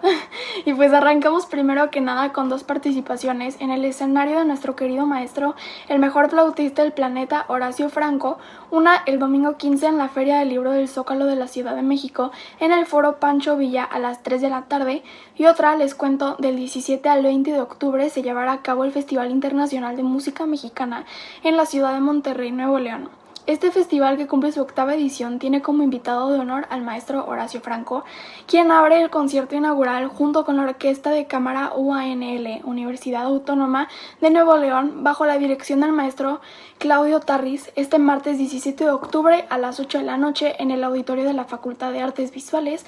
Además, este festival tiene conferencias, gala de ópera, conciertos. Si quieren saber más de este evento, sigan su página de Facebook que aquí se las dejo o en la página oficial de la Facultad de Música de la Universidad Autónoma de Nuevo León. Y ya se estrenó Florencia en el Amazonas de Daniel Catán con la Ópera de Bellas Artes. Pueden verla este domingo 15 en la sala principal del Palacio de Bellas Artes a las 5 de la tarde, bajo la batuta de Iván López Reynoso, bajo la dirección de escena de Enrique Singer. Y ya ven que les comenté del Festival Cultural del UNAM, pues tenemos al crítico musical Iván Martínez para que nos cuente un poco más. Iván, muchas gracias por tu tiempo para esta sección de Astillero Informa. Muchas gracias a ti, María, por la invitación. Qué bonito regresar a platicar contigo aquí. Cuéntanos todo lo que estás haciendo en el Festival Cultural UNAM. Vemos que es en Radio UNAM. Sí, pues mira, es el segundo Festival Cultura UNAM. Es un festival que hace la Dirección de, de Difusión Cultural de la UNAM y todas las coordinaciones. Hay actividades de música, de teatro, de danza, de cine. Es, es pues como un Cervantino en la, en la UNAM. Ahora creo que más grande que el propio Cervantino. Y, y lo que hace Radio UNAM es acompañar el festival este, con un programa especial que dura las tres semanas que dura el festival. El festival empezó el 30 de septiembre y termina el 22 de octubre. Y yo estoy en Radio UNAM este, pues prácticamente todos los días, aunque no todos los días es un programa nuevo. Son 10 programas a lo largo de las tres semanas. Empezamos a transmitir el 2 de octubre y terminamos el 24 porque hay, programas pues sí, todos los días, lunes, martes, miércoles, viernes, sábado y domingo. El único día que no se transmite es el jueves. Y de lo que se trata es eso. eh, yo me salgo un poquito de, de mi tema, que es la música, para entrevistar a artistas de todas las disciplinas. Entonces, hicimos la primera semana, dedicamos dos programas a Javier Álvarez, que, que murió hace, hace poco. El festival está dedicado a Javier Álvarez. Este, he hecho programas de cine. En un ratito más voy a grabar una entrevista con el maestro Nicolás Echevarría, el gran documentalista mexicano. Este, voy a grabar un programa, viene una, una obra cubana que se llama Candela, que es un, boom ahorita del teatro cubano contemporáneo. Vienen la última semana, voy a entrevistar al, director, a Jazz Vilá, este, y pues eso, esa es la serie especial que estamos haciendo acompañando al Festival Cultura UNAM. Ok, tú hiciste esta curaduría, ¿cómo se organiza para estas invitaciones, entrevistas y demás? Este, pues es un poquito difícil porque el festival, es, como te decía, es demasiado, demasiado amplio, son cerca de 90 actividades y hay actividades de todo. Obviamente eh, yo tengo mis intereses que siempre son sobre todo muy musicales, pero dentro de eso el festival, el director del festival es Juan Ayala, que, que, es, que es, un, este, es funcionario en la UNAM y que además como curador él siempre tiene una visión eh, mucho más vanguardista que la mía entonces muchas veces eh, hay muchas cosas de las que el programa a mí no me gustan, pero entonces tiene que haber un balance entre lo que presenta el festival, lo que es vanguardia, y lo que yo creo, independientemente de que me guste o no, que se tiene que hablar. Entonces sí es bien difícil escoger porque son 10 programas, entonces hay que decir, tiene que haber un balance entre los de música, los de cine, los de danza, los de teatro. Este, originalmente el programa de Javier Álvarez iba a ser solamente un programa, pero la plática fue con Ricardo Gallardo, que fue su gran amigo y, socio artístico, entonces nos, nos, nos, alargamos muchísimo la plática, fue un programa muy bonito y al final fueron dos programas. Entonces, pues sí, es, es, es bien difícil, pero siempre pues tratando de encontrar el balance entre lo que me gusta, entre lo que creo que debe saberse, aunque no me guste tanto, entre que hay danza, entre que hay teatro. Entonces, es, es, es difícil, pero creo que logramos una serie muy bonita. ¿Y qué horarios, días, repeticiones o cómo podemos enterarnos de todo esto? Sí, mira, se, el, Radio UNAM tiene dos frecuencias, en FM y en, y en AM. La de FM es 96.1 y la de AM es 860. Los martes, miércoles y viernes a las 5 y media eh, se transmite por FM. Los lunes, miércoles y viernes a las 7 de la tarde por AM. Y los sábados y los domingos se transmite a diversas horas del día por las dos estaciones. Ok, pues Iván, mil, mil gracias por todo, un gusto saludarte y seguimos al pendiente de todos tus proyectos. Igual, muchísimas gracias María, ojalá nos escuchen por ahí. Pues ahí lo tienen, reconocido crítico cultural. Y ya me les voy, pero antes de irme solo les quiero recordar a la audiencia que Astillero Informa es un proyecto que se autosustenta y vive gracias a sus aportaciones. Aquí las cuentas por si quieren donar. Y los invito a seguirme en las redes, me encuentran en Facebook, Instagram, Twitter, YouTube, Spotify y TikTok como María Jane Mambera. Y como siempre les deseo un musical y feliz fin de semana y si tienes un sueño, no te rindas. Muy bien, gracias a María Hahnemann por estas recomendaciones de fin de semana y las entrevistas que realiza siempre eh, interesantes. Vamos de inmediato, por favor, acompañemos el esfuerzo de Daniel Robles, comunicador y activista, que cada semana hace un verdadero esfuerzo para poder ofrecernos este espacio de inclusión. Él se esfuerza en hacer eh, todo lo que significa el manejo gráfico, la idea y la grabación mediante un dispositivo electrónico de voz. Recordemos que Daniel Robles Aro solo puede mover sus eh, ojos, que son los limones con los cuales él logra salir adelante con toda la fuerza, entusiasmo y productividad social como lo ha estado haciendo. Así es que viene Daniel Robles Aro. Adelante. Buenas Julio, Alex, Ángeles y tripulación astillero. Hoy quiero comenzar agradeciendo a mi compañero Jesús Taylor por su mención durante la recomendación de la semana pasada pero más que nada por la excelente y emotiva forma en la que presentó la película, que en español lleva por título, Seis sesiones de sexo. En inglés, The Sessions.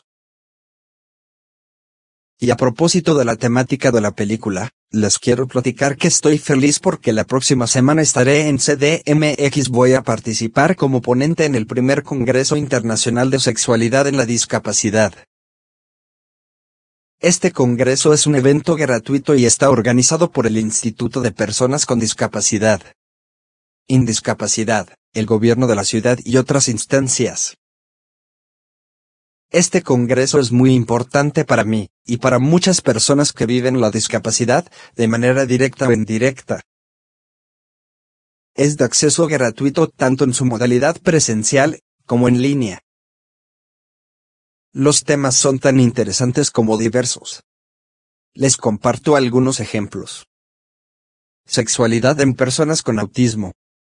Diseño de un instrumento para medir conocimientos sobre sexualidad en personas con discapacidad intelectual. Los ángeles eternos también quieren tener sexo. Sexualidades truncadas. Cuerpos incomprendidos. Síndrome de Down. Que mi hija tenga hijos. Es su derecho.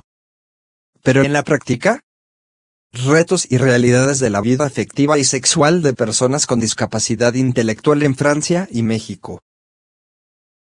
Adolescentes con diversidad funcional auditiva. El acoso sexual, sus escondites y recovecos. Por no ver. Barreras, desafíos y retos para ejercer mis derechos sexuales y reproductivos como persona con discapacidad visual. Ser madre con discapacidad. Retos. Asistencia sexual, infantilización y falta de opciones para personas con parálisis cerebral severa. Esa ponencia la daré yo el jueves. ¿Verdad que los temas son súper interesantes para muchas personas? Les invito a inscribirse. Padres y madres, maestros, familiares de personas con discapacidad. Amigos de personal de psicología y sexología, de educación y salud. Todos bienvenidos a este gran esfuerzo. Les pido me ayuden a compartir y difundir con quienes crean les puede aportar en algo porfa. ¿Y ustedes, conocen a alguien con discapacidad? ¿Cómo manejan o apoyan el sano desarrollo de su sexualidad? Las personas con discapacidad deberíamos tener el derecho a explorar y vivir plenamente este aspecto de nuestra vida, de acuerdo a nuestras circunstancias, necesidades y capacidades. No somos seres asexuales. Ahí está de ejemplo el gran Nick Bujicic, quien vive el síndrome de tetramelia. No tiene brazos ni piernas. Está casado y tiene cuatro hijos. ¿Cómo le hizo? Se los dejo de tarea. Y hasta aquí mi choro mareador. Nos vemos el próximo jueves 19 de octubre a las 11 de la mañana en el Auditorio de los Derechos Humanos. Dentro de las instalaciones de Indiscapacidad México. Calle Sastrería número 20. Colonia 10 de Mayo. Alcaldía Venustiano Carranza. También se va a transmitir en línea para las personas inscritas se puedan inscribir en el sitio www.sexualidadenladiscapacidad.org. Y por supuesto, nos vemos el domingo 22 en la Feria del Libro del Zócalo. Ahí estaré en primera fila pidiéndole autógrafos a Julio y a toda la tripulación astillero. Hasta la próxima. Si quieres compartir este segmento, y otros más, te invito a checar mis redes. YouTube, Daniel Roblesaro. Facebook. Daniel Roblesaro. Twitter, arroba Daniel Roblesmex.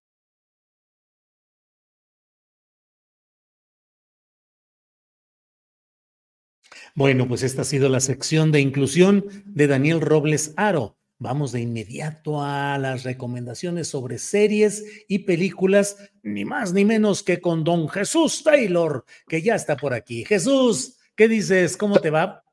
Salud con un cafecito, querido Julio. Salud con un tecito ¿Eh? verde, ¿cómo no? Con mucho... ¿Mm? Ah, yo también tomo té verde y otro negro bien sabroso también. Eso. ¿Eh? ¿Qué onda, Jesús? ¿Qué nos vas a pues, recomendar ahora? 13 mm. de octubre, Julio, viernes 13. Viernes 13, y de octubre. Este mes que sobre todo en los países anglos, este, pues se celebra el Halloween, ¿verdad? Y es algo tremendo allá, pero eh, pegadito, pues sigue para nosotros el Día de Muertos, que tiene otro matiz totalmente diferente, el Día de Muertos, pero este, bueno, pues se estrenan cosas de terror, cosas de horror, cosas siniestras. Y Julio, eh, les quiero recomendar una miniserie, una miniserie que ha causado ya, se estrenó ayer eh, apenas en Netflix, pero ya ha causado críticas divididas, Julio, eh, porque es una adaptación muy contemporánea de no solamente un, un, cuento del grandioso Edgar Allan Poe, que seguramente tú has leído cosas de él, escribía cuentos cortos, fíjate, escribía cuentos cortitos, pero sensacionales. Yo aquí tengo un libro, no me quiero meter en la sección de Daniel Mesino, de nuestro querido Daniel Mesino, pero yo tengo aquí un libro que tiene muchísimos cuentos de terror Edgar Allan Poe y me di a la tarea de volver a leer precisamente el que lleva el título de esta miniserie, que es La caída de la casa de Usher. Eh, sin embargo, la, la, cuestión está dividida en la crítica porque dicen, no, pues no espanta tanto, no es de tanto miedo. El director Mike Flanagan ha hecho otras cosas buenas de mucho terror, de mucho horror, y no da tanto miedo y tiene muchos diálogos, etcétera, etcétera. Eh, otra gente opina, y yo soy de esos, que la serie es buena, bastante buena, diría yo. Y es que no solamente adapta lo de la caída de la casa de Usher, que es un cuentito que ha de tener poquito más de 10 páginas, Julio, eh, sino que integra otros cuentos y otros personajes. Y yo creo que hay mucha gente que no los ha leído, entonces también no entiende esta integración de personajes, por ejemplo, personajes de un cuento que a mi papá le gustaba mucho, recuerdo, que era Los crímenes de la calle Morgue, ¿verdad? entre ellos, pues integra al famoso investigador Dupin, eh, Auguste Dupin, que es el que descubre quién era el asesino verdadero, que es quien menos pensaba uno, ¿verdad? En los crímenes. Y otros cuentos como El Cuervo Negro, El, Cuervo, el, Gato Negro, El Péndulo, eh, vamos, eh, nombres de personajes que están integrados en esta serie de ocho capítulos, que dura cercana a las nueve horas, unos eh, uno se avienta nueve horas más o menos, algunos episodios duran una hora y cachito, una hora diez, una hora quince, otros duran cincuenta y tantos minutos. Y lo que hace al integrar esto es contarnos una historia que definitivamente está muy modificada, les repito, 10 páginas, 11, 12 páginas de la casa de Usher y la hace de nueve horas, de ocho episodios, pero se trata de este hombre, de este hombre llamado Roderick Usher, y aquí nos los presenta Julio de una manera muy contemporánea, hecho a la, a la, a la época actual, al 2023, con unas referencias bien interesantes de cómo lo moderniza, de cómo lo habla, de, hace una crítica fuerte a nuestra sociedad actual en la superficialidad, en el consumismo, en la avaricia, en la codicia, en la estupidez también, eh, eh, las, las prácticas obscuras, negras de, los grandes corporativos. Eh, se trata de una farmacéutica que él tiene junto con su hermana y habla de una descendencia que son sus hijos. Eh, me parece una adaptación muy ingeniosa, con mucha crítica, hace críticas y guiños, por ejemplo, a Elon Musk, no lo menciona, pero habla y dice eh, los, los viajes aeroespaciales para los grandes ricos, ¿verdad? Este, hace una crítica a la misma producción de series y de películas, eh, cómo perdemos el tiempo, de lo cual me acuso este, promover, ¿verdad? Este, vamos, e, esta, este, esta parte superflua, eh, fatua, que hoy en día está más que nunca demostrada y mostrada en las redes sociales. Y yo creo, Julio, que eh, las adaptaciones modernas, pues no son malas, ¿verdad? Hemos visto muchas adaptaciones, por ejemplo, de Shakespeare, ¿no? Eh, en la, traerlas a épocas contemporáneas.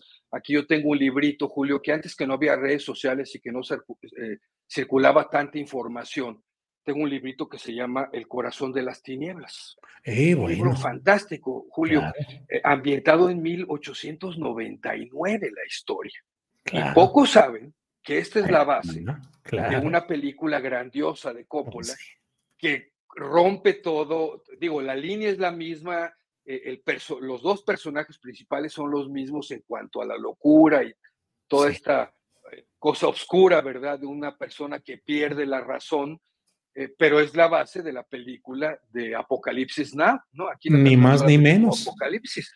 Y pocos sabían esto, ¿no? O pocos saben esto. Entonces, creo que algunas novelas que se adaptan a épocas contemporáneas y que esta tiene todo el misterio, todo lo poético, porque Edgar Allan Poe eh, escribía muy poéticamente. De hecho, en el cuento de la caída de la casa de Usher, ya para finalizar, se avienta un poema precioso, oscuro, lúgubre, pero tremendo. Y, y la serie conserva esta parte poética con toda la crítica social, por supuesto el misterio y la confrontación de las acciones de un hombre junto con su hermana y su familia, eh, que se tiene que confrontar tarde que temprano eh, con algo eh, tenebroso, tiene sus momentos de tenebra, por supuesto, y de sustos, pero no es esta, este terror exagerado, ¿verdad? Sino más bien es, una, es mucha reflexión también sobre la vida que hoy pues llevamos en lo fato, como dije ya.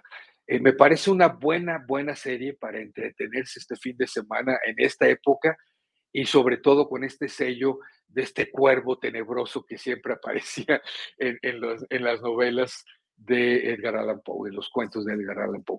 Creo que es una buena recomendación, Julio, La caída de la casa de Usher para ver en Netflix este fin de semana. Jesús Taylor, como siempre, muy agradecidos de que nos permitas eh, nos ayudes a abreviar el camino rumbo a buenas, eh, buen material en las eh, plataformas eh, Netflix y todas las parecidas y desde luego también en, en, la, en lo que son las películas concretas. Así es que Jesús Taylor, a reserva de que nos des las tus referencias, tu brújula en internet, sí, por favor. Ahí está. Sí, lo que Taylor se llevó en Facebook, Taylor Jesús, Instagram, Twitter, ex, ex Twitter, eh, threads también, eh, ahí en el canal de YouTube que es Taylor Jesús, también ahí publico los videos, por si les han pasado unos, ahí síganme. Y bueno, pues este, que tengan buen, buen tenebroso fin de semana. Órale, gracias Jesús Taylor. Hasta pronto. Hasta luego, gracias. Bueno, pues hoy es viernes 13 de octubre. Vamos de inmediato con Aldo Sánchez, curador, que nos da recomendaciones sobre museos. Vamos inmediatamente. Aldo, buenas tardes. Hola, querido Julio, ¿cómo estás? Bien, Aldo, ¿tú qué dices? ¿Cómo va todo? Bien, muy bien. Pues una colaboración ausente porque estuve en un viaje extraordinario a Barcelona entonces, dejan cambiarme de lentes porque ya a los 44 años uno tiene varios, varios anteojos, ¿verdad? Pero este, sí, por Barcelona, la próxima colaboración hablaré de una exposición muy, muy sorprendente que vi hacer, que parte de Sabe, del Marqués de Sabe, y a partir de ahí conjunta un grupo de artistas muy interesantes y, e intelectuales pero además pues está la colaboración de eh, Teresa Margolles, una de las artistas más importantes de México, entonces por eso pues viene a cuento, ¿no? Pero eso será la próxima. Y también pues el, martes pasado estuve en Monterrey presentando mi libro sobre Blue Demon, ídolo mexicano sin límite de tiempo, que este, pueden encontrar ya en, en las librerías Educal, en la Feria del Libro del Zócalo también, vamos a estar en Guadalajara, etcétera. Así que bueno, pues muy, muy activo y además con dos grandes recomendaciones para este fin de semana buena, buena ondita, así, así buena este fin de semana, ¿no? Así es. Échale Aldo Sánchez para el fin de semana buena ondita. Pues mira, eh, primero em, tenemos la, en el Museo de Monterrey, pues ahora que estuve allá tuve la gran oportunidad de, de ver, a ver si la primera imagen es esa, sí, efectivamente. Bueno, es una exposición eh, de este em, artista mexicano Damián Ortega, que es un artista que desde hace varios años ya se ha, instalado, digamos, en esa constelación de artistas internacionales, es uno de los mexicanos pues, más reconocidos en el mundo. Y eh, pues el curador eh, José Esparza Choncuy hace esta exposición que se llama Pico y Elote. El título, pues suena, suena raro, pero se refiere a que en el trabajo de Damián hay dos conceptos, que es el concepto de la cosecha, de la siembra y de la cosecha, y el concepto de la industrialización. Por eso el pico y por eso el elote. Este, Damián Ortega, además, pues tiene, es una persona muy interesante, amigo de Helio Flores, así que cada vez que hablo de Damián me acuerdo de mi querido Helio. Este, y porque además de artista tiene una editorial que se llama eh, Alias. Entonces, les recomiendo que consulten todas las publicaciones, son maravillosas, incluyendo un libro que le hicieron a Helio Flores.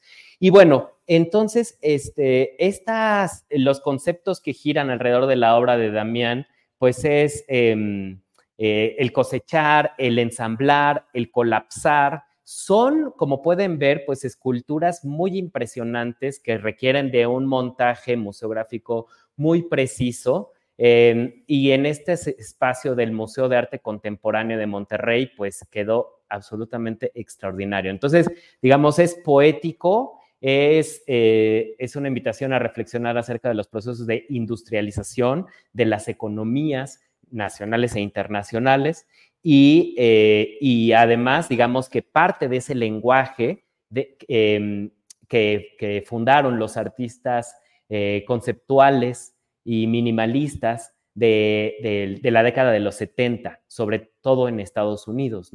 Entonces, bueno, Damián Ortega, un gran escultor, y en ese mismo museo se presenta otra exposición que de verdad vale la pena viajar a Monterrey solamente para ver esta exposición, que se llama Ecos de lo Eterno, un viaje a la modernidad hacia lo contemporáneo, ¿no? Y entonces esta exposición, curada por Tayana Pimentel, pues parte de una colección privada Em, que no es revelada, eso es interesante, eh, pero eh, incluye em, obras de arte modernas del modernismo eh, de, Estados Unidos y de Europa, combinado con el modernismo mexicano, ¿no?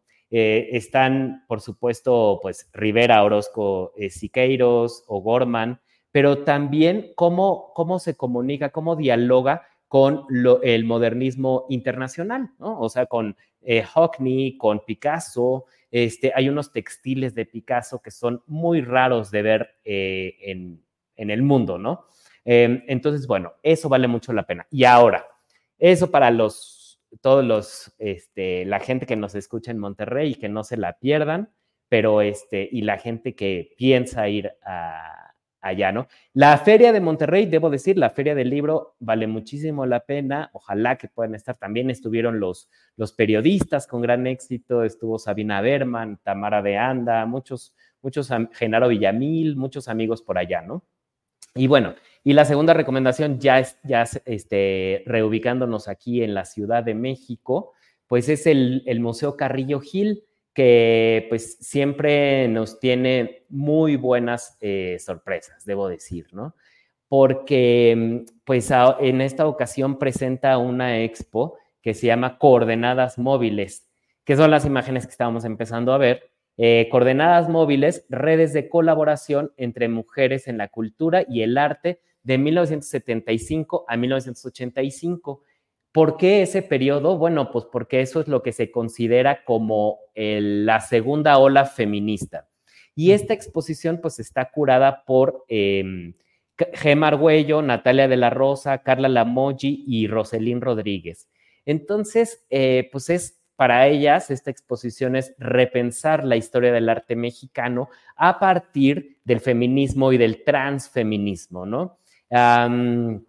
Esta, además, digamos, de los grupos que fueron muy famosos en, esos años, a lo mejor te acordarás, Julio, del grupo que, conformaba Maris Bustamante y Mónica Mayer, que se llamaba Polvo de Gallina Negra, que incluso llegaron a tener participación en la televisión, ¿no? Este, y bueno, eh, pero además de ellas, pues están Yolanda Andrade, Lourdes Grobet, em, eh, eh, este, otros colectivos como Tlacuilas, como Retrateras, Bioarte, y, pero además eh, escritoras, ¿no? O sea, no, esta exposición no se limita únicamente a las artes visuales, sino lo que quiere es también eh, hacerle justicia a todas esas mujeres que fueron importantes para la producción artística, que no, no necesariamente desde el arte, sino desde la curaduría, desde la teoría del arte, este, desde, la, desde el teatro, entonces, pues por supuesto que también está ahí presente Jesús Rodríguez, Liliana Felipe,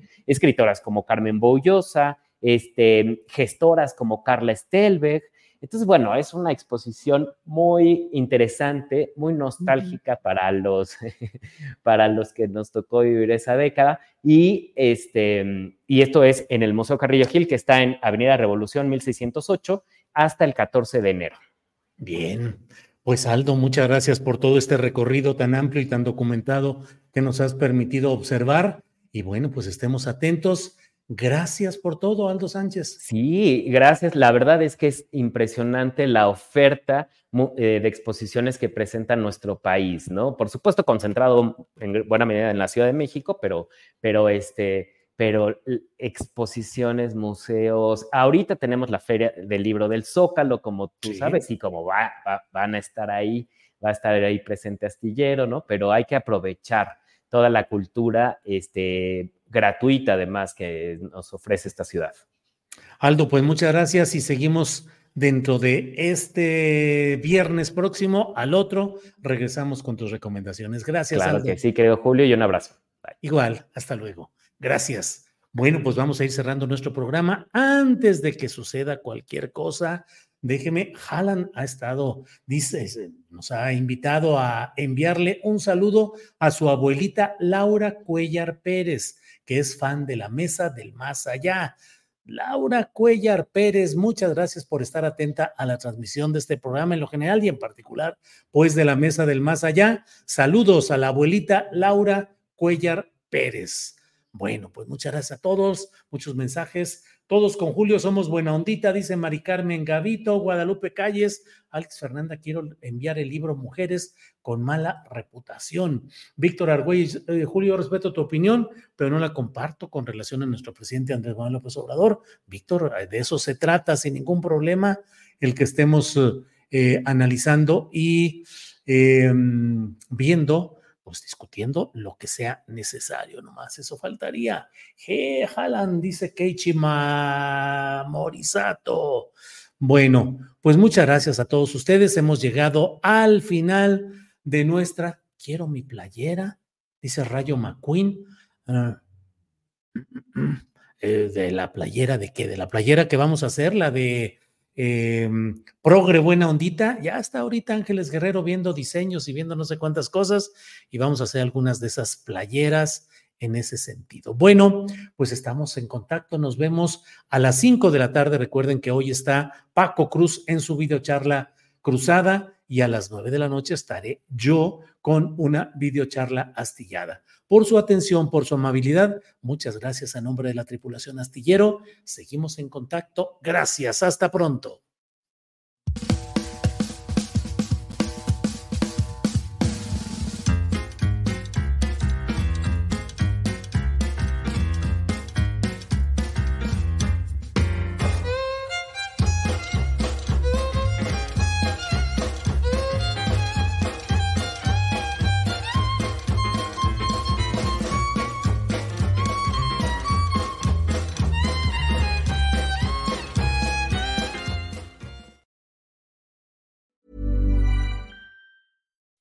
When you make decisions for your company, you look for the no-brainers. If you have a lot of mailing to do, stamps.com is the ultimate no-brainer. Use the stamps.com mobile app to mail everything you need to keep your business running with up to 89% off USPS and UPS. Make the same no-brainer decision as over 1 million other businesses with stamps.com. Use code PROGRAM for a special offer. That's stamps.com, code PROGRAM.